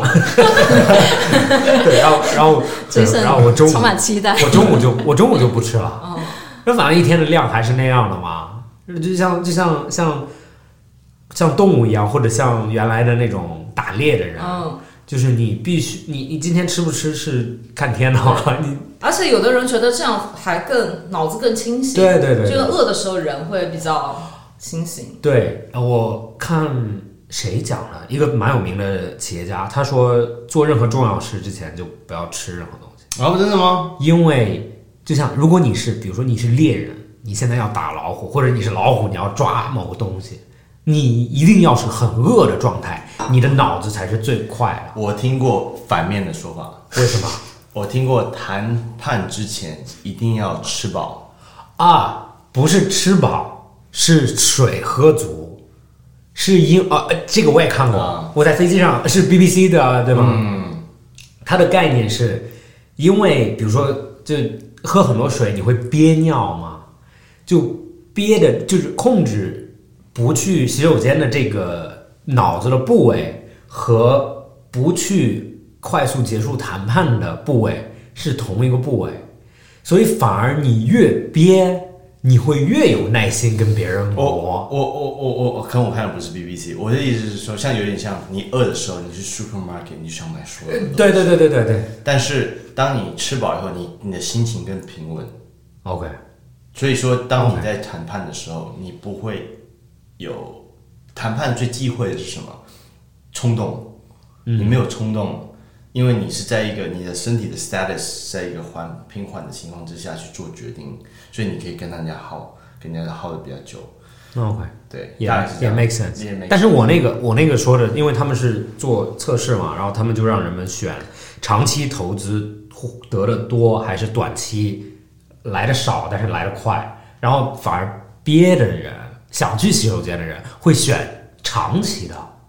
嗯，但是。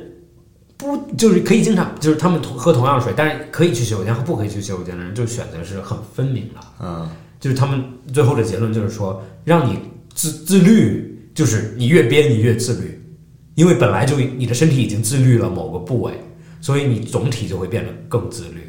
那你膀你这样膀胱不好呀、最容易生病。很容易生病啊。Bladder infection is， 所以就不要经常去谈 判。你你你健身，你有特殊的呃饮食习惯吗？还有就是比较不一样的方向。嗯，我觉得我好像试过很多个方式。嗯然后你做的这个之前我也试过，但我觉得就完全不适合我啊，因为我早晨六点就起来了，我要一直饿到下午，我当昏过去了。嗯，因为我早晨训练啊，对啊，啊、对但是但是对我来说，就是我原来早上也去健身房，哦我现在去也都是早上去，但是对于早上去，然后我其实不会觉得特别想吃，嗯，我会我会到中忍到中午，然后就啊，但是我每次练完我就觉得很饿啊。嗯，然后就很想吃，然后好几次做那个 deadlift，我觉得我要 昏过，晕晕掉了， 对，对，就两眼一黑。这男生就容易低血糖哎、啊，对对对对对，我我分享一下我的方法，就是呃，我不会少吃，但是我会简化我的食物的的的的 complication，、就是说我不会吃什么，譬如说我不会吃什么意思啊？什么什么口水鸡什么，那我要吃的话就吃水煮鸡，啊我可以吃烹烹很多饪的方式。比如说我要吃碳水的话，我就吃这个地瓜面粉煮地瓜， 就是就很单纯的，主题啊，OK，就没有哎就是吃食物的本身嘛。这本身就是，但可能我也我也能够接受，所以我吃的东西就是，哎，菜就是菜，肉就是肉，碳水就是碳水，就没有那么我知道，就但是这样子就很就没有美食，啊不是有一句话？吗？什么脂肪配碳水，好吃被什么什么胖成鬼？就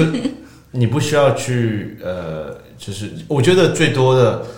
呃，你身体不需要的东西是那些 flavor seasoning，是你身体不需要的。可是听起来这样就好像对你的味蕾特别苛刻。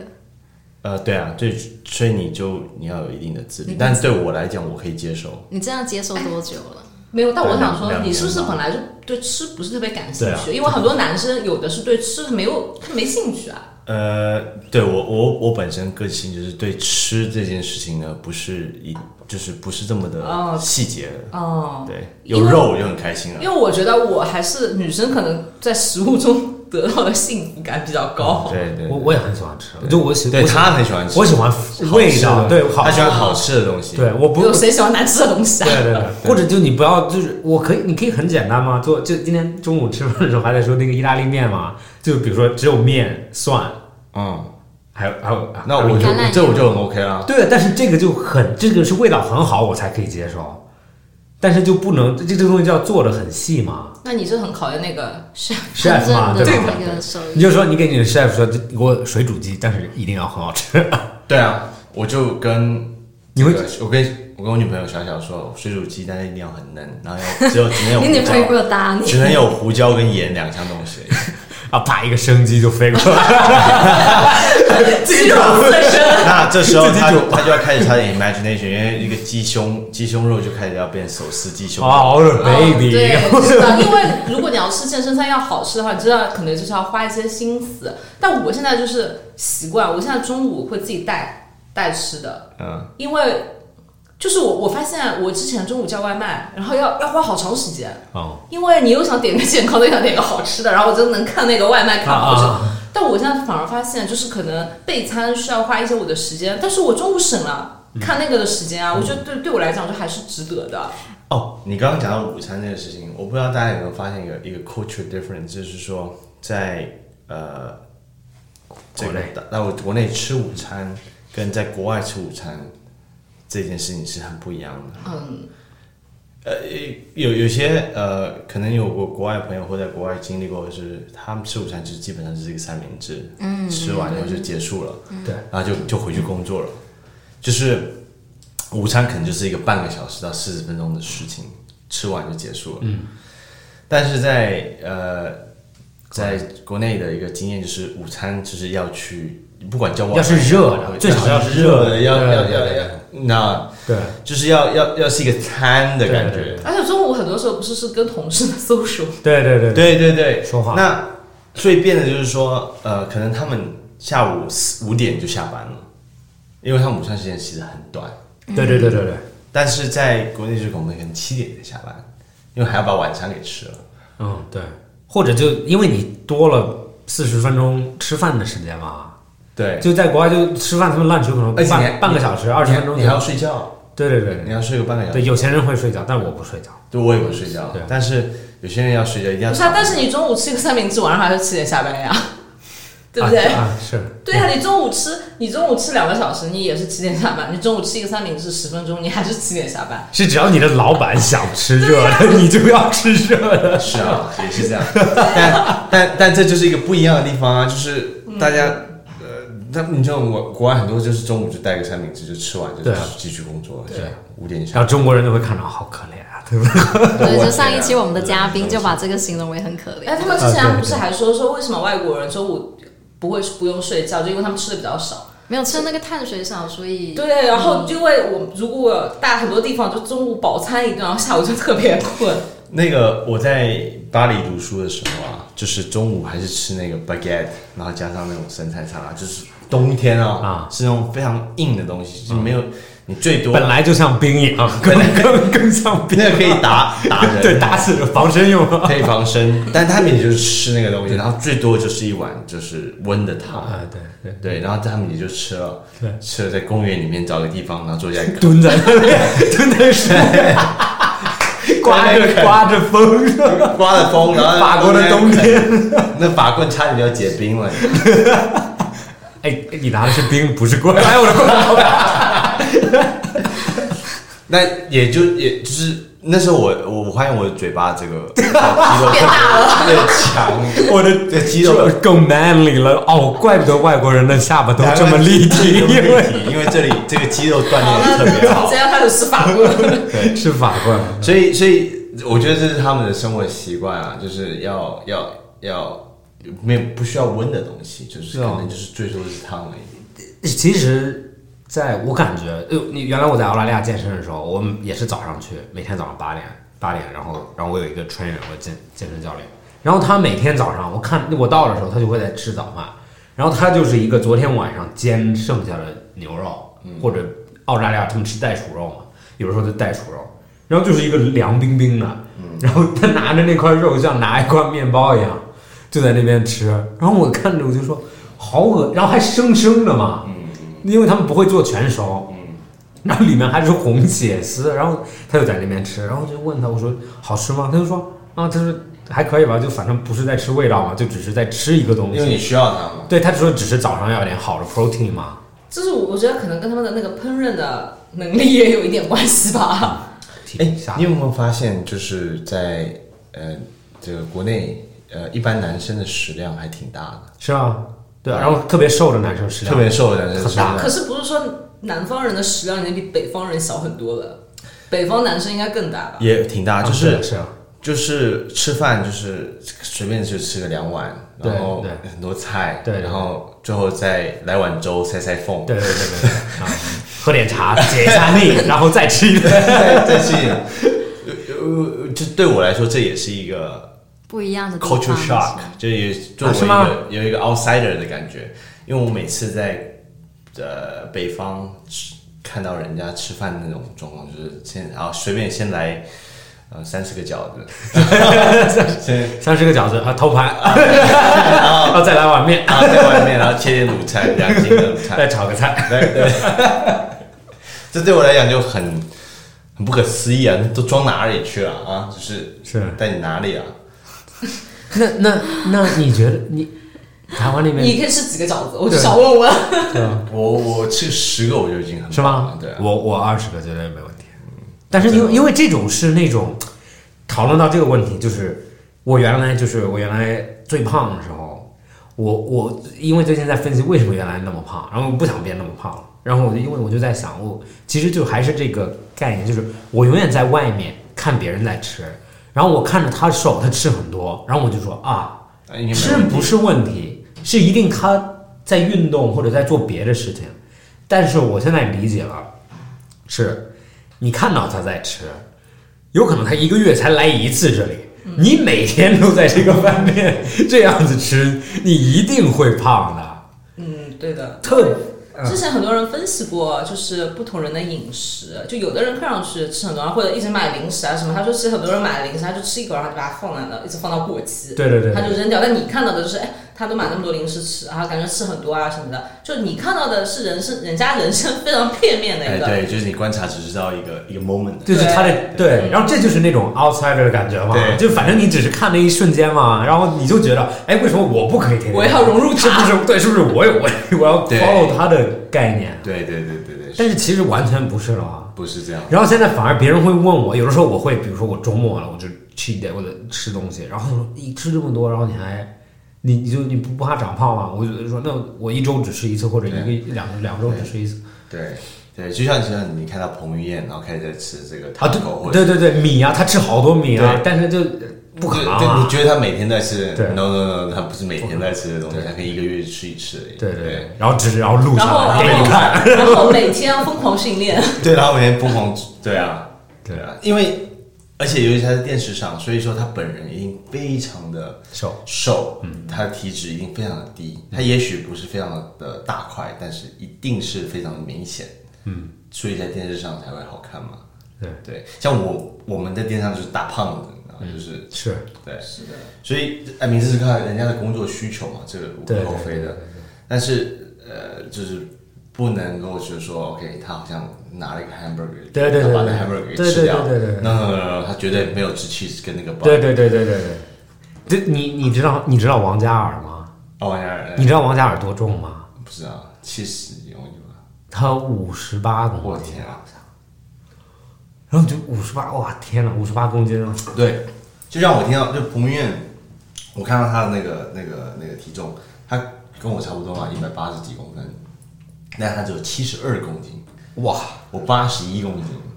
哇，那你可想象他在本，就如果他站在你面就前，就会过瘦了嘛他。是很瘦的一个人，嗯，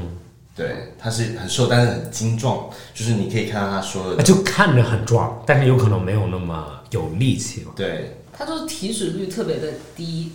对，就很精，很精，但是这也很不容易，因为这是很长难啊这是常年的对，因为呃习这惯本来就不是一个人的常态，就像那些 bodybuilding 的人，他们也只有在比赛的时候才会这么，平时也是一个比较相对比较正常的人，但像他这种这么长时间保持，对他应该也不是吧？就像比如说现在在美国那边好莱坞那边，他们不是不拍戏嘛？最近，然后有很多那种街拍那种明星们，然后都特别胖，最近哎。但我觉得国外的明星比较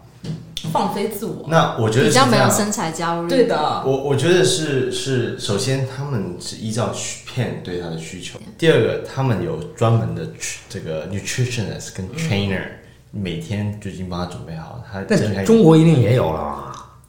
第三个，那肯定是用药用的特别多，什么药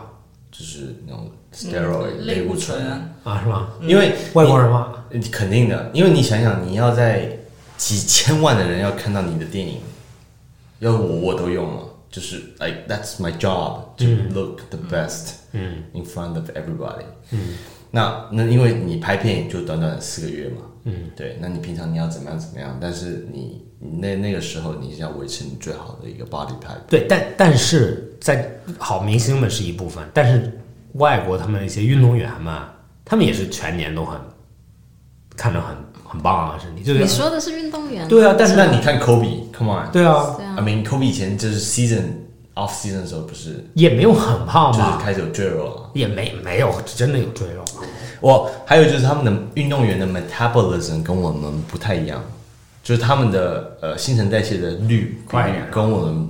可能快很多很多。嗯，是的，对，所以说这是常年累积，也有可能他们的就是他们的朝九晚五就是站着跑来跑去对，的因，为他们啊咱就们算是坐着不的，比赛，他们也要训练的，对对对对对，一直在一直在 train，呃，最近我看到 那个 Michael Jordan，那呃，个他不是有一个 documentary Last 吗 The Last Dance，他说 It's very difficult for me to build muscle，因为我的我的消耗太高了，所以我那我肯定要吃，人家一天吃三顿，我肯定一天吃八顿才能够是因为是因为锻炼太多了，因为它的消耗太快了，对，然后对，没有办法囤积下来嘛，所以没有办法变 muscle。哇，对啊，对，因为我像我的教练，就我不知道你知不知道那个什么 Zone Diet，就 Zone 他们对，他是一个专门的，就是 CrossFit 运动员的，就是饮食，就他每天早上都吃饭的，就要每天要吃，就是一个米饭吞食机，就每天要吃好多好多白米饭，嗯，就你会觉得正常大家都会避免碳水嘛，但他就是因为训练量特别大，所以他就是要这种碳水，然后他都不能吃地瓜这些，因为太慢了，转化成那嗯太慢个，了他要马上把它转化成你的糖原。米饭是最好的嘛，对嗯快了，米饭是一个最快了很干净的，啊，相对碳水相对糖对的啊或者什么的，但这也是 Jenny 的一个她的消耗很大的情况之下，对我们没有用啊。但是你想，啊你每天吃白米饭也挺难的，你是你吃盖浇饭就不行了。对对，是其实对，还有一个大还有一个减肥的方式，他们就说每天吃一模一样的东西，对，你会你会越来越不想吃，然后吃的越来越少，吃一点点就饱，一点点就饱。那倒不是，我有这样试过。他们就是就是因为你的舌头或者你的脑子很喜，就是比如说咱们咱们现在比如说吃饭，我给你一个牛排，然后你吃完了，我问你还想要牛排吗？你会说我不要，当然不要。但我问你，哎，要不要来个冰淇淋？哎，你说哦，呃呃，有可能冰淇淋可以来一个。吃完冰淇淋有可能会有别的，然后所以就是你的脑子和你的舌头是喜欢 variety，喜欢不一样种类。我必须要 counter 这个 argument，我本人试过。然后呢，我每天晚上睡不着觉，因为饿。我每天早上最最想要就赶快明天早上起来的时候可以吃全麦面包。我每天早上吃全麦面哦包。不，但是你吃的是 carb，对啊，你知道 carb 是永远满足不了的吗？就是吃碳水是永远想再吃，你说吃肉嘛，我每天都很想吃饭，就 whatever 可以，只要给我吃东西，我都很开心。对。但是你比如说，如果比如说今天三顿饭全是牛排，嗯，你第一顿一定最多，第二最后一顿一定最少。但是他不一样啊，他本来就不喜欢吃啊。我本来没有，但我想要吃饭，我好饿啊。但我就不一样，因为我就是每天吃一样。我之前也试过，就是因为你做那个 meal prep，然后就每天吃一样的东西。啊是然后呢，有做我就是像你说的，就是首先我虽然很饿，但我一点都不想吃自己的午饭。然后吃完之后呢，就我的形容就是我的肚子饱了，可是我的嘴很 寂寞。对，不想对想就是吃你别感觉你的，肚子饱，但你就想吃点别的，对对对然后就会导致我一到周末，然后就很想点外卖。 对就你的嘴巴变得非常的敏感，就对于就是不是你日常生活中吃的东西，对，非常敏感，就是哇，这烤肉好好吃啊，就吃个苹果都觉得就是哇，哇好甜哦好。 甜啊，就是那种那种对于味道的感觉。你们在说如果一直吃一样的东西嘛，对然后突然换，对对我吗？那时候连续吃三个月一样的东西，什么？什么？鸡胸肉啊，然后你说一样是每一顿都一样，还是基本上三个月里面，嗯，只吃了鸡胸？不会太多的，好多是没有太大鸡翅量了没有吗？就是没有猪肉，没有猪肉，然后牛肉跟呃羊肉呃没有羊肉呃鸡胸，大部分是鸡胸，但是但是你会放换方法做，对吗？没有就水煮，水煮煮完就起来吃。你直接切成小块，像药一样，然后就不用嚼，就直接喝进去。 哎，有人把鸡胸打成那个打成汁，可啊以训我，我就把它打成汁。Oh 哦哇，就 Oh 爽因为太柴了，所以你打成汁，然后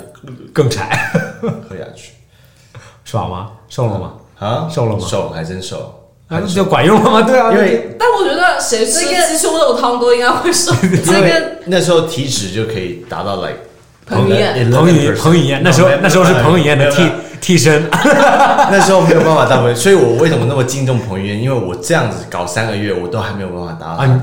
因为他的 per body fat 在八九，这样你你呢我最多就是百分之十一、十二，哦，那已经很厉害已了经就是六块肌很明显了。啊！但是这是认识我之前了，没有，这是他最美好 的这是你之时后候。，啊这是我之后啊那时候，对我有维持过一样一一阵子这样子， OK，那我觉得我是不行的。然后就就 I mean 那个时候我就觉得说，Why would anybody want to do this？对啊。对因为啊如果你不是要拍电影的话然后你看了一下彭于晏的收入表， 然后就啊，我理解了，啊就就因为你不是做这一行嘛，你没有必要去做这件事是吧情。？如果谁给你两如果你千两千万美如果金2000打万篮球，然后你你 那啊百分之零都你可要我以你，要我吃什么都可以，对对对，对啊我觉得哦，好，我终于我真的要插一句了，就是都可以啦，就是你你你就是提到刚刚你健身，或者是说你想要改变你现在这个身材的最终的目的是什么？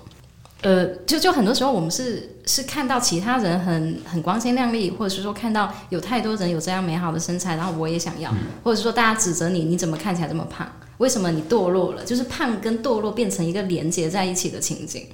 那那这个时候其实就问题就出现了呀，因为本身人的身材是他自己的自由嘛。当然撇除健康的隐患不讲，我觉得人的身材是自己的自由，他的饮食习惯是他的自由。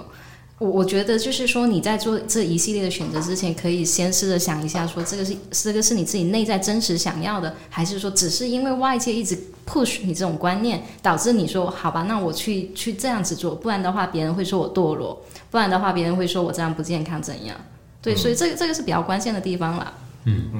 我我我讲一下，就是这个有一点像是说，呃，那种如果你现在不骑自行车去环西藏，你就没有机会了那种感觉。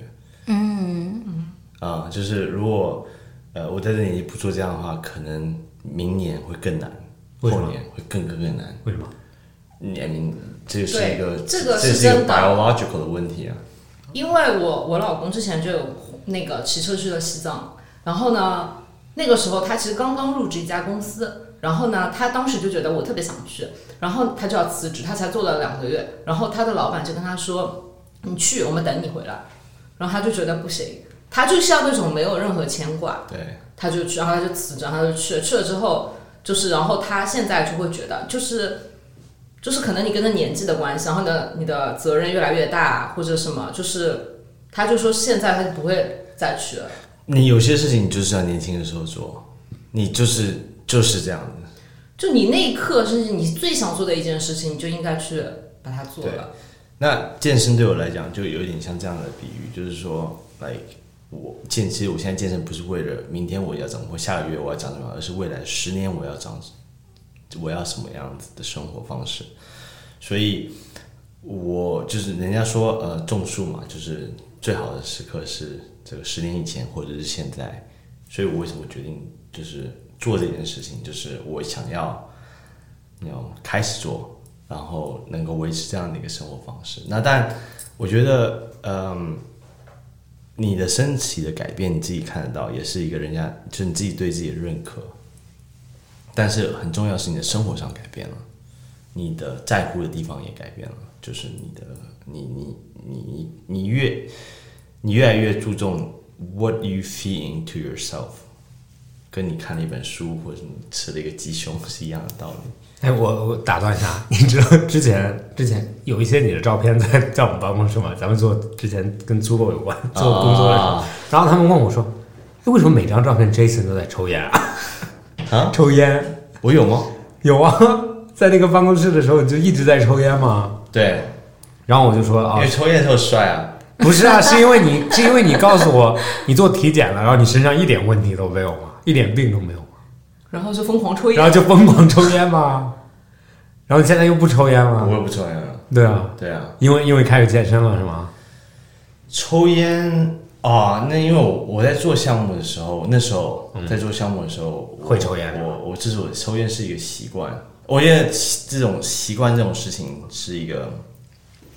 你常年累积下来的。嗯那可能在我我我十八岁的时候，在上大学的时候就累积下来，就是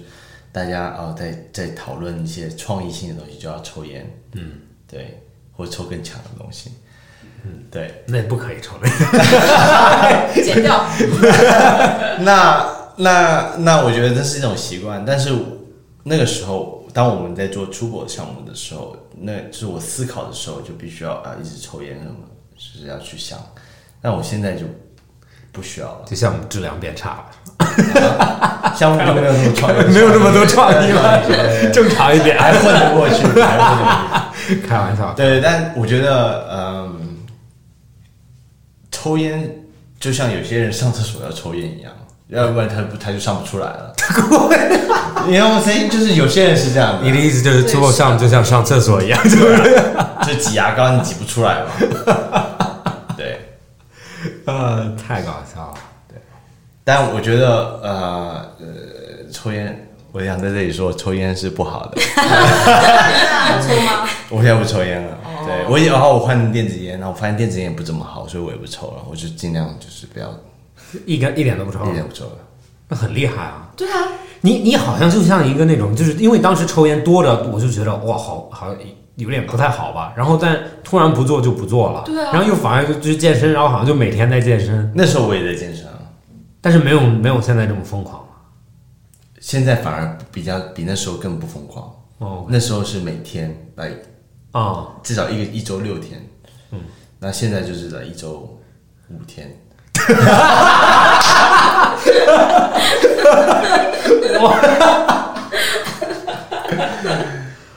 哇，对，嗯呀，抽烟我觉得，呃，我抽烟是不好的， OK，it's OK，不用不用这么那没问个。题啊。对，大家大家都有年轻的时候嘛，对吧？都会做愚蠢的事情嘛。那现在现在，比如说还有还有什么事情想做，但是没有做？你怎么说的？好像哦在留呃，言、想做没有？做，哇、很多很多，呃，像呃呃，譬如说，因为我是台湾人嘛，我在台湾长大，我想骑自行车环岛这件事情，我一直没有做。啊，OK 对，哦嗯，这个很难，但也不是很难，就是说要找到对的人。譬如说，我想跟 Max 一起去环岛啊、你接受他的邀请吗？ m a x 可能也不想跟我一起环岛，我开着车后面跟着你。就是像这类的事情，就是我觉得在 the thirties，就是三十岁到四十岁之间，要应做该要把它做完。啊，每个人都应该他做完。他的状态跟好多年轻人不太一样，嗯他的状态非常清晰，非常有规划，然后他就是自律性也非常的强，但但更多时下年轻人的状态就是一个混沌的状态，就是都可有，能大家都有对经历过那我我 twenties 就是大家混沌的状态，就是该干嘛干嘛，然后呃做很多很那种，你知道，就是非常夸张的事情，傻的事情，常常傻的事情，但这也是人生的一部分的经历啊，对吧？就是我觉得不应该，呃，因为他傻而不去做，而是你应该去做。然后，呃，当你到了一个年纪了以后，你就觉得说，OK，我要做别的事情。对，那你可能就是转，就是你的心态你有啊这转个换。你这个到了，比如说什么年纪，想要做这个事情是这个动机怎么来的？是可能可能可能身边的人会跟你聊说这样子，还是说你自己突然觉得不能再这样子下去了？嗯，我觉得，嗯，呃，很多吧。就是我觉得我比较不是因为身边的人，因为我没也是没有什么身边的人。嗯，对，我觉得是我自己呃本身的一个呃，肯定有一个生理时钟吧。这个时钟到了这个点，OK，然后你要做，你三十岁以后你要做，比如说你要有一个更知道你自己想要的是什么。那我一直可能也是因为我的成长过程的原因，所以这个一直是我心中的一个很大的一个呃 unsolved 呃 challenge，就是说你到底你想要的是什么，什么样的 lifestyle 是你想要的，什么样的家庭的方式是你想要的，到底你是要不要结婚，你要不要有小孩？嗯，我觉得这是是要一个非常 conscious 的 decision，要去你要去做去呃决定，而不是说哦，是因为这个社会要求你这样对，那我觉得身为一个 outsider，我没有这个压力要 follow 的的的的的 trend，我可以做我自己的 decision。Luckily，我家庭也允许我这样这样子的一个呃状态，非常开心，所以我觉得我可以呃慢慢去 enjoy 我的这个生活，对。对，我相信 Max 也也有这样的一个感觉吧，就反而就是不是对那么被要求、被世对俗，但要但是求我会，因为我我我的想法还是很对生活或者对世界观就是很传统的，就是我我从小我妈妈一直跟我说，在你该做的年龄做你该做的事情，那这个该其实就建建立在前提是对这个事年龄和这件事情有一个固定的认知，传统的认知嘛。对吧？就是比如说，我妈，呃，但当时那时候是上学的时候讲的，比如说初中、高中，说你你上高中的你的你现在的工作或者你现在的目标就是去一个好一点的大学，不管就是也没有说你必须去什么大学，就是但是要去一个你能去最好的，你做好你的本质。你现在是初高中生，你就要做好你高中的所有东西。嗯，那在后期的话，那就比如说到社会里面，有可能就更迷茫一点，但是也是我还是 carry 这个概念在了。但是呢，反而就是我会跟他不太一样，就是他说就是在嗯什么东西之前做什么事情，但是我我会觉得你应该在你觉得这个时间对了你就做，不管你是因为身体，我不相信很多设定的原因是因为我不觉得，比如说你五十岁开始跑马拉松太晚了吗？不，就像你说的，种树是十年前或者今天，那跑马拉松也是十年前或者今天。那你今天开始跑，你就会发现啊，其实还是可以跑了。或者很多人健身就觉得啊，我太老了，我不能健身了，我膝盖不好，这不好。但你发现健身的时候，你都有步骤去完成这件事情。那对我来说，就是在任何时候做任何东西都是 OK 的。然后反而我会很喜欢那种年龄比较大的人做一些年轻人在做的事情。就是年龄大的人在滑板，你都知道多难，但是有些人会滑，然后就觉得哇，好酷啊！然后其实我也很向往这些人。嗯，对，这是这是我的看法，就是关于不就是 outsider 不 outsider，反而是我永远觉得，你看往上看的时候，你会发现你更你更多的时候你是局外人，是因为你觉得比你靠前的人他们懂得比你多，但是反而在真正做的时候，你会发现所有人都是 outsider。就是，呃，乔布斯说过一件事情，他就说，你会等你到这个社会里面或者做到一定级别的时候，你会发现这个世界设定这些所谓的规则的人，没有比你聪明，没有比你更怎么样，是你赋予他们了一个更深、嗯更伟大的形象，然后你就变得你不敢去挑战他们的规则，嗯，那但是同时在这个里面，我不是说要打破所有规则，但是同时，比如说中中国有很多俗话或者传统概念里面，就是在说一一什么人一定要做什么事情，或者传统里面有很多传统，你要 follow 这些传统，但是我不会去推翻这些东西。比如说咱们在办公室里面也讨论过，就是疫情期间为什么中国控制这么好？其实前提就是中国人比较遵守规矩。那遵守规矩的前提，它不是这些规则设定给咱们的，都不是莫名其妙的规则。我会觉得在中国回来以后，我就永远觉得就是为什么中国这么多小区，然后小区都有入口就控制的这么严，然后在疫情之间的时候，你发现哦，我理解了，就是因为我很好管控嘛，这是好事，这不是坏事。然后同时又又在说，比如说隔离，人们为什么能隔离？如果你是美国人，你自己住，你被隔离真的很痛苦。但是如果你在中国，你家里面呃哥哥妈妈、叔叔阿姨都在家，那你的隔离就反而就是没有被隔离。然后同时又讨论到疫情的发展，就是在中国有一个孝顺的这个概念。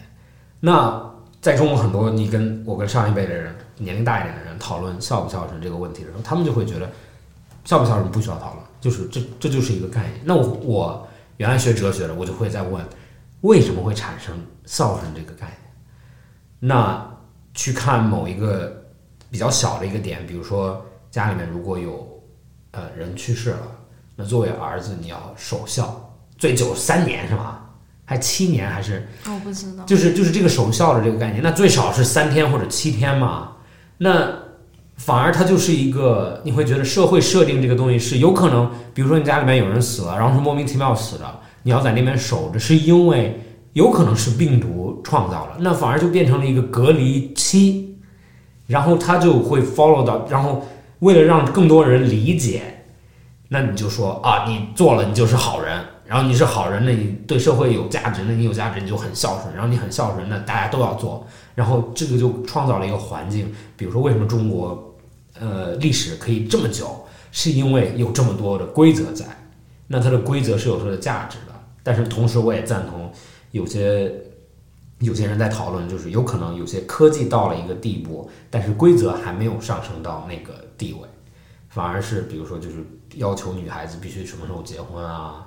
要求男孩子必须做什么啊，要求所有人那你的科技是完全可以不予给你这些没有界限的东西，那你就应该去 follow 那些，比如说五十岁跑马拉松，你是完全可以的，对吧？你的医生不建议，但是你可以做，后果自负嘛，大家都都都是 follow 自己想做的东西。但是在这个社会上会给你很多的 opposition，就是说你，会人家给你说，哎，你已经这么老了，你还做这件事情，你干嘛这么做，这么折腾自己？就是对，是反而是他们在界限里面，是他们说不了嘛，就是就是他们在就是说不做一件事情，永远比做一件事情容易。然后这也就是我爸爸也经常讲，他就说，他说不管你做什么，你先做，再告诉我，你不要在那边给我说了两个小时了，很漂亮的东西，但是我问你东西在哪里，没有啊，因为很多人觉得说了就是做完了，对对对对，或者就是做是别人的事情啊。但是对，就像咱们做用设计师，咱们用意大利的设计师做帮我们做鞋子，我们这意大利的设计师永远是图是一个沟通工具，他做完图以后，他会把他做的用手做的鞋子寄给你，然后你会收到一个鞋子。那但是在很多别的国家设计师，他们只会给你画图，然后依赖工厂去给你转化。那这个中中间就是，其实就是能说的就变成不能做的人，反而能做的人不说了。我我妈也跟你妈说过一样的话，说是什么年龄要做什我么样妈的也事说过这样我，妈也说过这样我的，讲的对，中国妈妈都下一期说过同邀样请的。妈妈对， 但是我觉得我完全理解错了，我都没有往你那个方向去理解。啊，是吗？我理解的就是他的意思，就是说你年轻的时候你就应该不停的犯错，因为年轻本来就犯错的时候啊，嗯，所以说，所以说我都没有理解到是你你在什么年纪要你你这干嘛。个理解非常的正面跟积极。我妈说这句话就是为了催婚而已，我也这是为觉得了那这样啊为了催婚，哦就就是就是说你你该结婚了啦。你你怎么同时平衡你想要做的东西跟孝顺呢？当你的长辈就是用孝顺这个途径来说你需要做这件事情，但你有不想做的时候，这个时候矛盾就发生了。然后这个、这个才是时代的一个对，就是就是啊、有一个有一我我我不懂成语啊，就是我我没有怎么学过成语，但是有一个就是说一个成语，就是说我妈妈给我解释，就是说，比如说长辈拿一个小棍儿过来教训你的时候，你就跪在那里挨嘛，跪在那里挨打。但是等他掂着刀来的时候，你是要跑的，因为就是这这是这是一个界限，所以说在社会里面遵守规则，但是重新在里面做评判。比如说他现在在说你或者在骂你，这个东西不影响你的生命的时候，那就你就该听就听吧，或者听了听了就听了听了就过去。这一听就没你有这个结底过婚，对不对？这听过，这听起来就是没有被经历过对这种这的这一听起来就没有理解孝顺是什么意思。不，但是就是如果他现在是，如果你不怎么样，我就真的怎么样你。那那个时候就是你要选或者服从或者跑嘛，对吧？嗯，不是的，很多时候就是关系就纠结在这里。你你所是以你是你是关系是纠结的，但是在这个里面，在这一瞬间是有你自己该你，因为你现在咱们还在做坐在这里讨论这件事情，就说明是他们也没有做过激的事情对你，然后你也没有做过激的事情对他，只是他们的观点是这样。反而就是你去想的时候，就是他们很多时候会觉得这件事情是我为了你好，对，但是在你的脑子里面是你觉得就是你啊，你这在个你完全不理解我，或者就是这件事情不是为了我好，但是比如说现在咱们的年龄再去看十五岁、十六岁的小男孩或者小女孩，你难道不会教育他一点东西吗？我不会耶，你不我也不会。我觉得我十五六岁过得还蛮好 的。呃没有，不我不不我是自觉己得可能我不配，因为他们现在生出来的时代跟我已经不一样了呀。就就不是自己，就不是说看啊，你哦是说睡电？我是说现在看现在的十五六岁的小男孩或者小哦，女孩，我我的心情跟刘雯一样，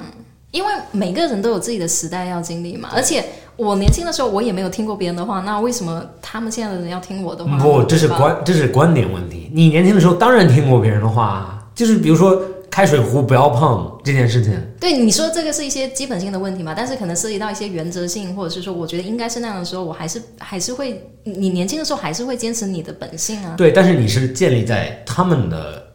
指导之上，就他们不可能说百分之百的东西都是不对的嘛。对对对，那那肯定，那啊那肯定你就就就去、就是你他们的话可能会潜移默化的影响到了你，但是你也可能自己都不知道是因对为听嗯对了他对的话。我对，所以说就我的我的我的观点就是，就像你讲的，就是因为你已经被潜移默化，嗯，所以说你不要去真的反抗这件事情，因为在某些观点里面，关于 outside 不 outside，就是我我就是你家人和你，永远你们是 insider，就是你们看看法是在世世界里面是非常接近的。比如说你去我家里面听我们家人说话的时候，你会觉得你很局外人吗？你不可能觉得哦，我很认同这一家人的话，因为你会觉得哦，他们说的就跟我好像不符不匹配我。那你家人说的一定是最匹配你的话，那催不催你或者说不说这些东西，就是这只是表达方式问题。有可能他就会担心你为就你去用用好的想法去想他们说的不好的话，是不是他觉得哦，如果你现在不这样了，未来不会怎么样？我哦听下来，我感觉你你你爸妈家庭教育真的做得好好哦。嗯，但我是觉得，就你可能还是不知道他这个痛是吗？对，因为你因为你就是确实他是为了你好，对吧？这肯定是的。但是呢，因为我身边也有这样的朋友，然后我就觉得他爸妈其实做的挺过激的。就比如说他爸妈会每周去人民公园啊给他拿那个表，然后让他去相亲，就这种，你知道吗？嗯天哪，然后他妈甚至他爸他爸甚至跟他说，说我宁愿是你已经离婚了，也不要你没有结过婚。所以他爸给他介绍的人都是对完全没有任何了解啊很一般这种。然后我觉得他非常大的就是伤了。就是那女生的自自信心，嗯，就你本来会觉得我很不错，然后我的工作也不错，然后我就是我本来是一个非常自信的人，然后现在他就会变得生活中就是畏畏缩缩，仿佛觉得自己有一个嗯就觉得自己做错还了没有做做错了对做我错我啊，这个太可怜了。对啊，我我很我我很赞同，女生越优秀越不容易，就是结婚是找找找到男朋友，他在说你特别优秀对，，特别棒，对，所以对电话号码要不要读一下？啊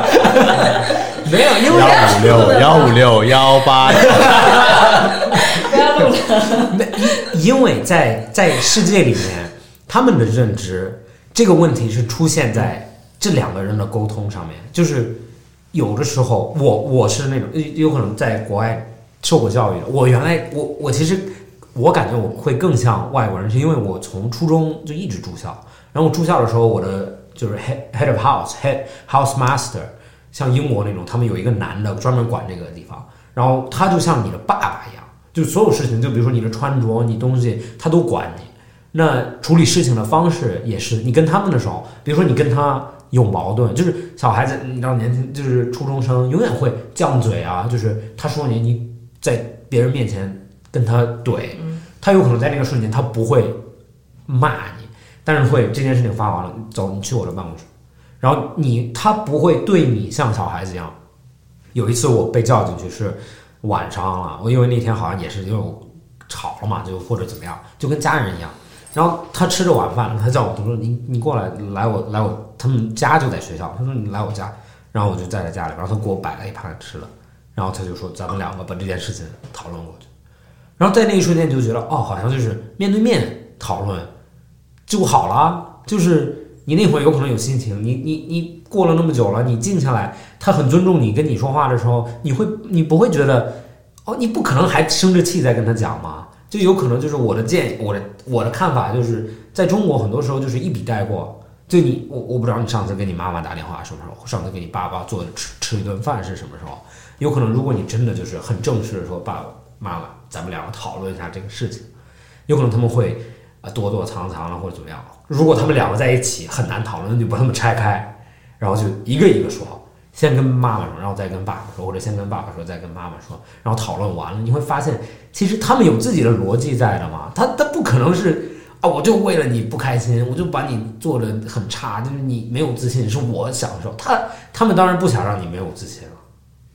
可是我觉得你说的始终还是一个沟通方式的问题，但像刚刚刘文举的那个例子，就已经是非常大的价值观的不同。对，因为我之前看过一个纪录片，它就是专门讲这些，就是还未婚的，就是可能比较大龄的女性。嗯，然后我觉得非常可怕，就是回去你跟你跟你爸妈说的话，你不管跟他说什么，他三句话又给你引到这个方向。然后包括我朋友也是，我朋友是个男生，而且年龄也挺小的。然后呢，他可能是那种村子里面的，真的你他过年不敢回家，就是他就会觉得他你他父母所有的价值观就是你工作再好，你赚的钱再多没用，你没结婚你就是一个失败的人。嗯，就是这种，就是我觉得就是非常可怕。然后很大一部分原因呢，其实是来自于爸妈的面子问题。对对对对对，我但但是你会，你你不会觉得这是一个好的方式？我觉得就是就是咱们坐在一起，我给你看我现在做的东西，就是我给你看我的规划，我把我未来三年四年告诉你，你把你的期望告诉我，咱们找一个方式 balance 一下，对吧？我嗯也也是啦，也是啦，就是你你这个也是一个很积极的解决方式啊，对，对，但是就是在我我理解，在中国就有可能很难，因为因为每天确在一确实起是很对对对，就但是它是多少年的固化的一个思想，就对你很难去说服他。还有，我觉得中国的父母他有那个包袱，他觉得我是长辈，对你为什么要就你应该听我的，对对你怎么可以去就类似于像以下犯上了一样？对对对。这种我觉得也是比较难沟通的。我我听下来啊，我自己也非常类似的经验，对，跟我我家人之间。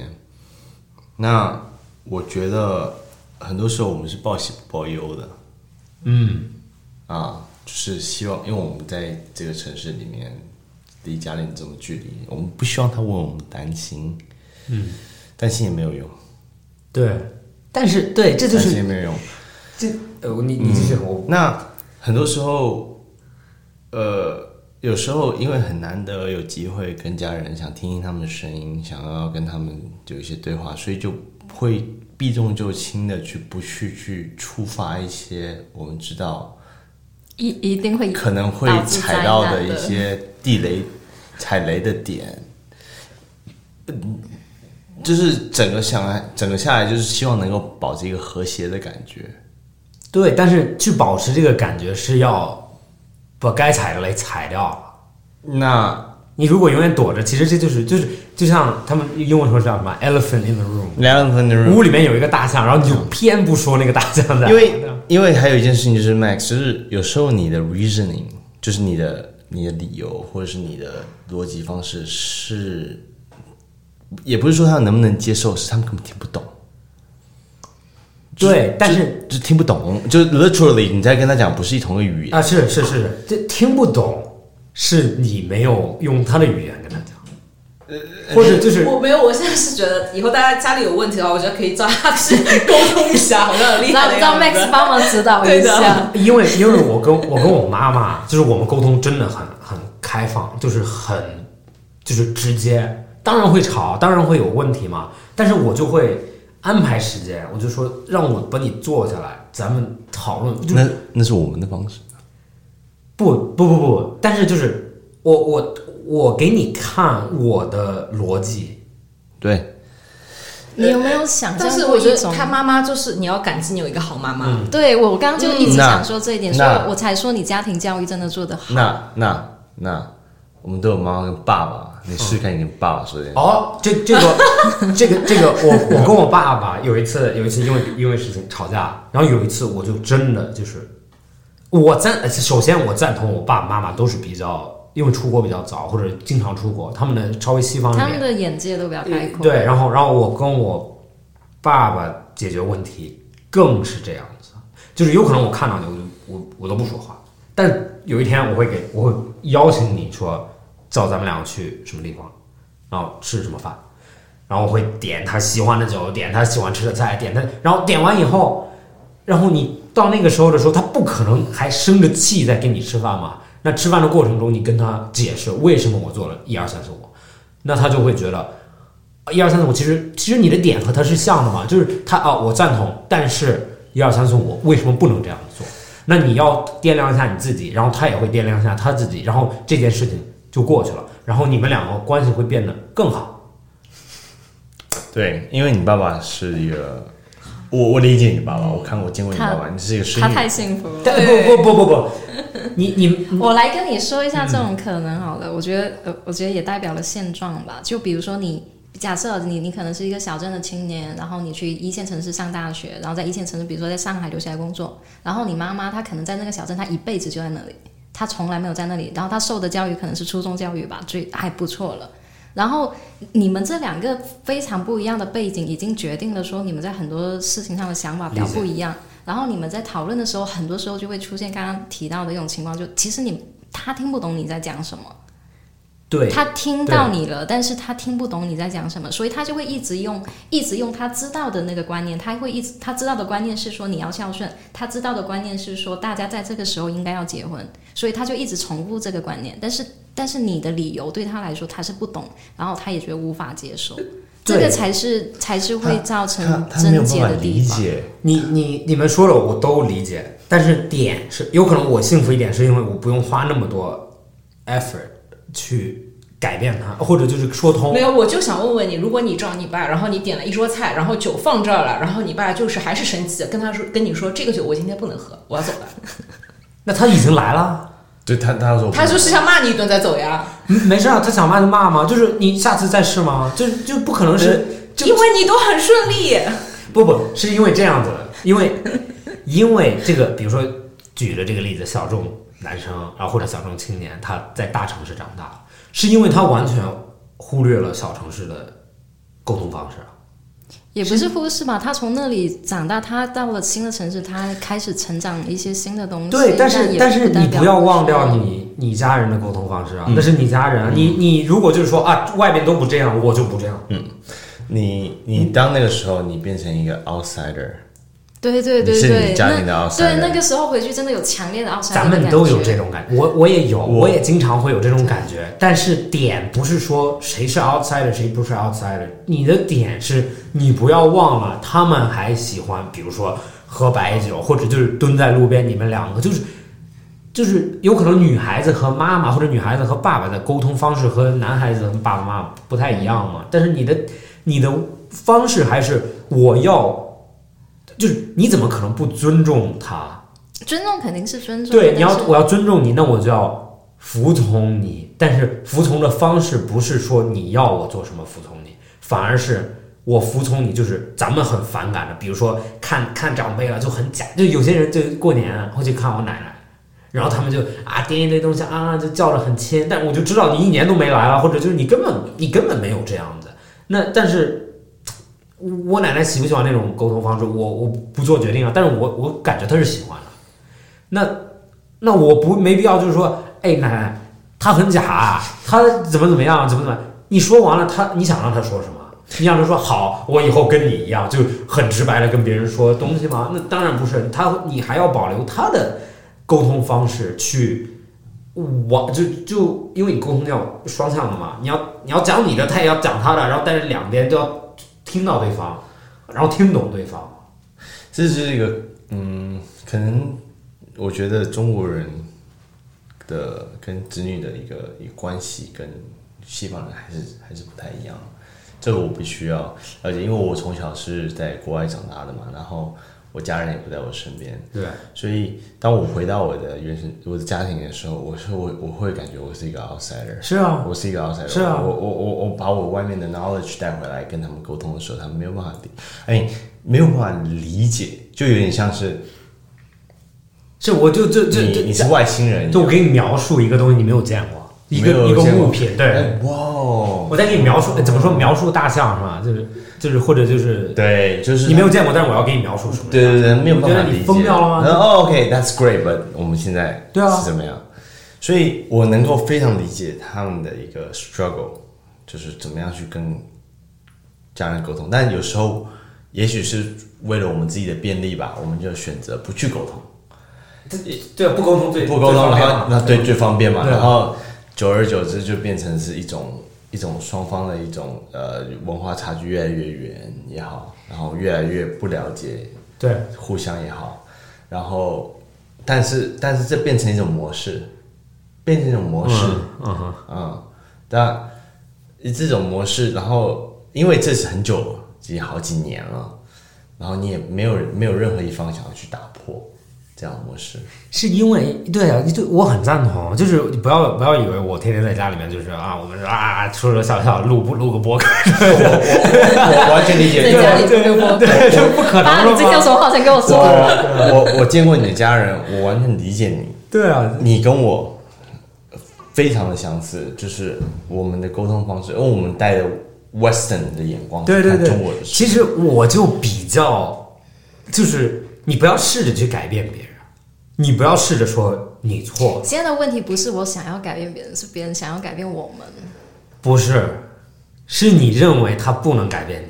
所以你想让他变成你的样子。没有问题在于我不想改变我的原则。对，就是这个，这这就是核心矛盾，也就是这样的，就是有可能他就像咱们说的报喜不报忧，你每天都在跟人说你多好，那他就会问你，那你为什么不结婚？或者你为什么不你你你为什么还不你你连个男朋友都没有？你天天说你多好，是因为他的重点不在你别的东西多好，但比如说你你你给你你给你妈妈说啊，我工作烦，我这个烦那个烦，难道她还会说啊，因为你烦是因为你没有男朋友吗？她一定会帮你解决啊，你为什么烦？哎，烦了怎么？所以我反而我会经常跟我妈妈说我的烦恼，我我也想分享一下，因为刚才讲那个点，我很有感触，因为我十三岁就离开了台湾，然后去了美国，但是我不是跟我跟我家人去了美嗯国，但是啊、因为我我从小我父母就离异了嘛，那我从小是在我妈妈这边的这个外婆家长大，所以我当我去了美国的那一天，就要要去美国就要上飞机那一天，我妈妈啊、就就是像跟你就哭一了样，很受在不了那个点就是。就跟你一样在，对在等飞机的时候，那个点就突然间对爆发了。对对对，但他理解的是说，这个我的儿子啊、现在十三岁了，就是从他今天离开了我身边这一刻以后，他再也不属于我的了，或者就变了，就是就这个关系变了，对吧就变了。对啊，那的确的也是，我去美国长大，我去美国了以后，嗯，就是前前几年我可能会回回去，暑假的时候回去，就是放暑假的时候去看家人。但后面了以后，就从我十六岁以后到我十八、十九岁的时候，我就没有回去了，就变成一个美国人了，就是中文也讲不好了，然后觉得自己是一个算美了国人，算 就开始哎哎有别有别有别人吗？ 别人吗？这个别人吗？ 吗？因为对一个男生或者一个小孩子来说，那个那个那个嗯青春期的那一刻是决定你这个人要变成什么样的一个人人的一个一个很重要的一个过程。那短短的几年，你的声音、你的身高、你的体 everything 型嗯就变了你的长相都变了。对对对那我也没有回去，所以我妈妈，我十十十八十九岁的时候回去的时候，我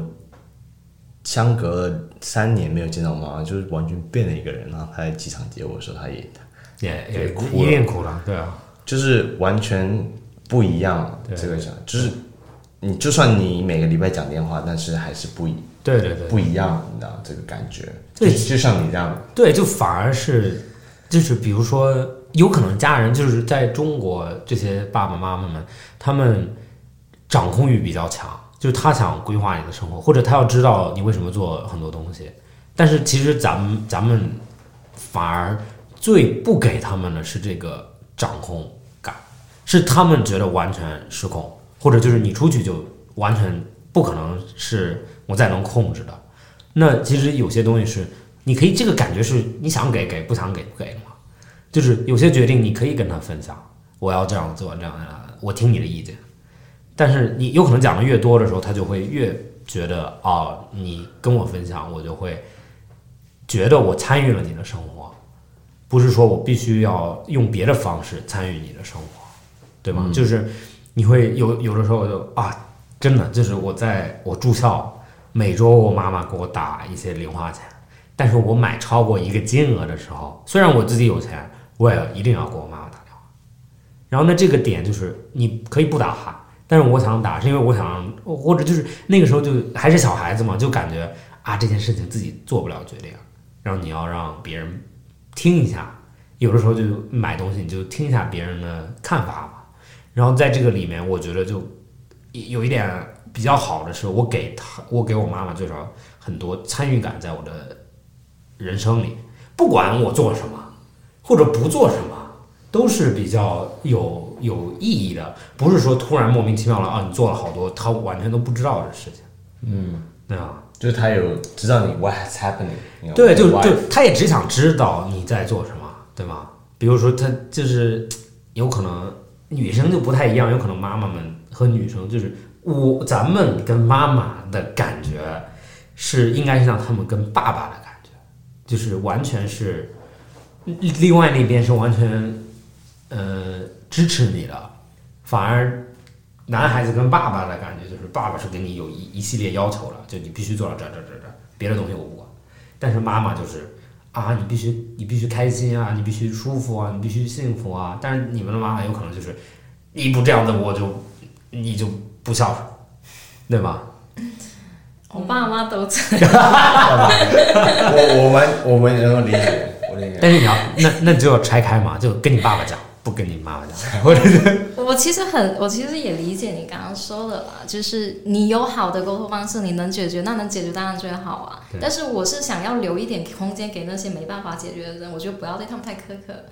就是或者说像他刚刚那个朋友，不要对自己太苛刻，说我买我我没办法按照我爸妈的意愿去生活，然后好像在我爸妈的价值观里我是比较差的人，但但这其实不是那样嘛。我觉得对那些人就不要太苛刻，啊是当然就是像是像你这样的，比如说有解决方式，有好的沟通方式，那能解决当然最好啊。谁不想说跟父母和平？但是不是所有问题都能解决了嘛？对啊、一定也有、对啊也有问题不能解决。对啊，对啊，当然，我很赞同，就是说，任何任何女孩子在任何年龄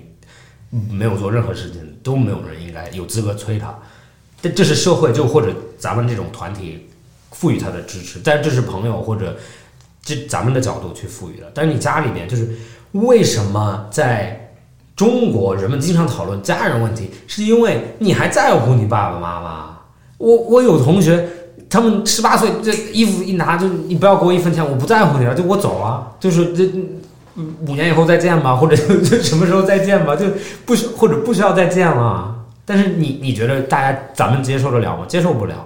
那就他们嗯不完全是好的嘛，咱们有很多好的东西，咱们也不能说一直是不好的。嗯，我觉得你为什么就跟你爸妈的关系特别好的原因，不仅仅是你爸妈特别开明，因为我觉得他特别会做一个小孩儿。嗯，就是他，你也在考虑你爸妈的感受，因为呢，我小时候嘛，就老是写日记，然后我妈就总偷看我的日记，啊然后我就在家哭啊闹啊，但是她还是看，嗯，然后，然后呢，后来我以前就觉得，我就特别讨厌他这样做，因为我觉得就是中国的父母经常把小孩当做你的附属品，他觉得我都把你生下来了，你有什么事情是我不能看的呢？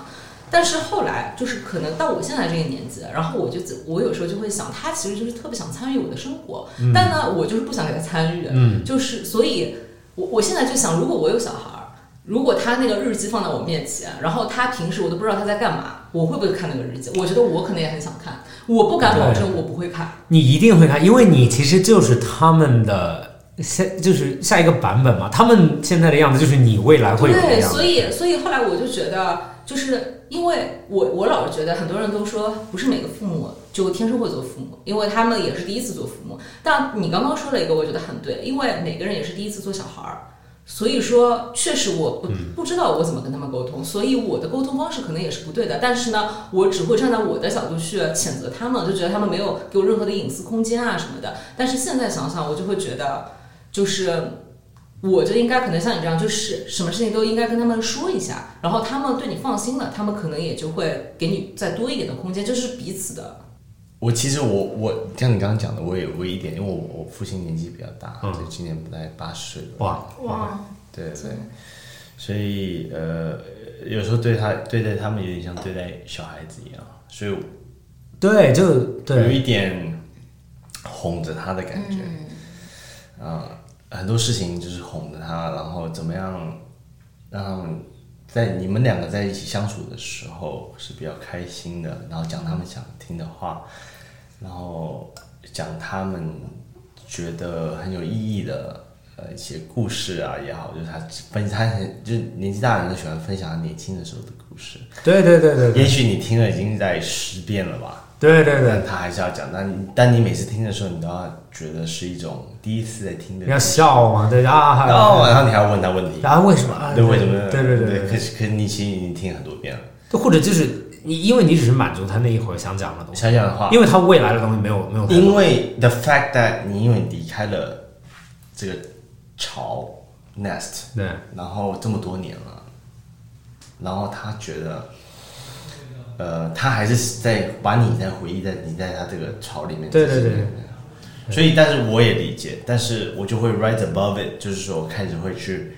去讲他们想要听的剧，是啊，因为因为他们就咱们可以讨论三十年、四十年以后的事情，嗯，没有三十年四十年，他们就他们你让他们觉得哎，四十年以后这样，对 What do you want to be in forty years？或者就是明天就是哎，你要不要跑马拉松啊？就是不可能，哎，我想跑马拉松，你教我怎么跑马？就是他有可能听了就是啊，我只是听一下，对吧？对就是没有办法，我唯一唯一的价值就是在中国这些年龄大的人呢，他们的价值体现一定要是在教你一些你你还没有知道的事情，吧对，然后我想要分享的一件事情，就是说我会尽量去找到我们两个之间的一些共性。就比如说我在呃，我爸爸，我我爸爸在台湾啊、呃、生活，然后我在大陆生活，然后我会尽量去找寻一些就是我们能够一起沟通的一些点。比如说，他小时候是在这个重庆呃长大，嗯，我就带他去重庆去回顾一下他小时候长大的一些地方。我会有点像嗯，在寻宝一样去、去去去说，哎，你记不记得这边，或你记不记得这条巷子像？泰坦尼克号那个老太太有一样点，有点那样的感觉，就是去去试着去创造一些我们共同的回忆。对啊，对我来说是现在回忆，但对他来说是之前的回忆，就是 doesn't matter。但是我们能够一起有一些共鸣点，只只就变成说是不只是我小时候的记忆，而是我长大以后我会 something what for us to talk about。嗯，对，将来就是我觉得这个这个是我这几年一直在试着做的事情，就是跟我的父母亲产生一些现在有能够去讨论的共性的地方。嗯，而不是停留在我们小时候，因为我当我们离开那个巢了以后，呃很多事情就跟他们开始脱进行了一个脱节了。对，所以我每年会安排一些时间跟我的母亲去啊，譬如说去呃一些西这个西这个蒙古去一起去去去骑马去骑行，或者跟我父亲一起去探索，就是呃能够呃就是我我我的感觉是，他们小时候他们 carve out 这么多时间给到我们，我们在年长大以后，每年也可以 carve out 一些时间给到他们。对对，反而就是其实大家都是这一期还是说 outsider 嘛，他不愿意当你的 outsider。啊，对，然后你小时候你也就你能想象小咱们小时候都你能想想象小时候就比如说爸爸妈妈给你丢在那里不管你嘛，就就你没有被他当他没有把你当 outsider，对那你就不要在现在把他当 outsider，对对对对对对吧对。或者未来就不能当 outsider，因为我相信未来有孩子，咱们对咱们孩子，你不可能就就完全像外国人一样，就是扔在那里就不管了，就对你自己该干什么干什么，就对对啊，对，呃这这也 reflect 到我将来要怎么样对待我自己的小孩。对，因为因为在国外，在澳大利亚上大学的时候，或者上高中、初中的时候，他们有的时候跟爸妈算账，就是算的哦，还有我的 trainer，我的健身教练，他就是，比如说他妈妈过生日了，然后他给他他。昨天晚上去请他妈妈吃饭过生日了，然后在那边第第二天早上跟我抱怨花了多少钱。啊我说兄弟， 就是他生了你， 你知不知道？就是你是从他身体里出来，然后你现在在算你花了多少钱，然后他他你过生日的时候他没有怎么你，然后这种是很 sad 嘛，对啊更对 sad。对，但还有就是像他们一起吃饭，可能然后就是兄弟姐妹，就是呃呃哥哥他们家，那我们一起吃点餐，然后哥哥家吃什么他们自己算，然后啊，爸对爸妈妈对对对对对，但这跟他们的一个这个对 social welfare 有关系，因为他父母他的呃退休以后他还是有退休金，就是但他们也对，但是这也这要个呈现一个独立性，这个不重要嘛？就就对，就是咱们，如果你跟你爸爸妈妈，你跟咱们 A A 吃个饭，你爸爸踹死你，不要说爸妈了，就像我们朋友之间，对我们出去吃饭肯定是 A A 的，嗯，对吧？对但如果在亚洲，当然是哦，我请你，下次你请我。对对对对对但是，come on，你在澳大利亚的时候，你就是他吃什么，他点的什么餐，我对点的对对当然是 A A 的嘛，对，或者大方一点，就是除一个四或者除一个几 的。这都很大方。除一个四已经是大帮了。对啊，就是啊，就是你你大方，就是你除一个总数嘛。对但是这些东西是，就是不要忘，这些东西是不好的。那对于咱们来说是不好的，那不要忽略这些东西，就只是说咱们现在面对的烦恼，你现在面对的烦恼是一部分嘛？对对，好的，大家碰个杯来。哦哦，真的今天很高兴。很高兴，谢谢今天的不，嘉宾。我说真的，我想很呃，我想要一个 toast， OK，、啊 OK toast 就是我很感谢这个今天被 Triple Radio Triple Radio Turbo Radio，, Tu- 哎，我打断你一下，其实 Jason 对 Turbo 来讲，他是种树的人， 知道吧因为因为这很多 original concept 就是是我之前我们去一年了，一年前在一年讨论前对，对，但是讨所论以出来的，所以 welcome back， Thank you，welcome back。 今天很荣幸呃被 Triple Radio 邀请到，然后来分享一些这个个人的经历。然后呃，我这个 Max 老朋友嘛，然后聊起来也非常的开心啊，还有遇到新的朋友刘雯，然后 Amber，呃，我个人非常荣幸能够回到这边来，然后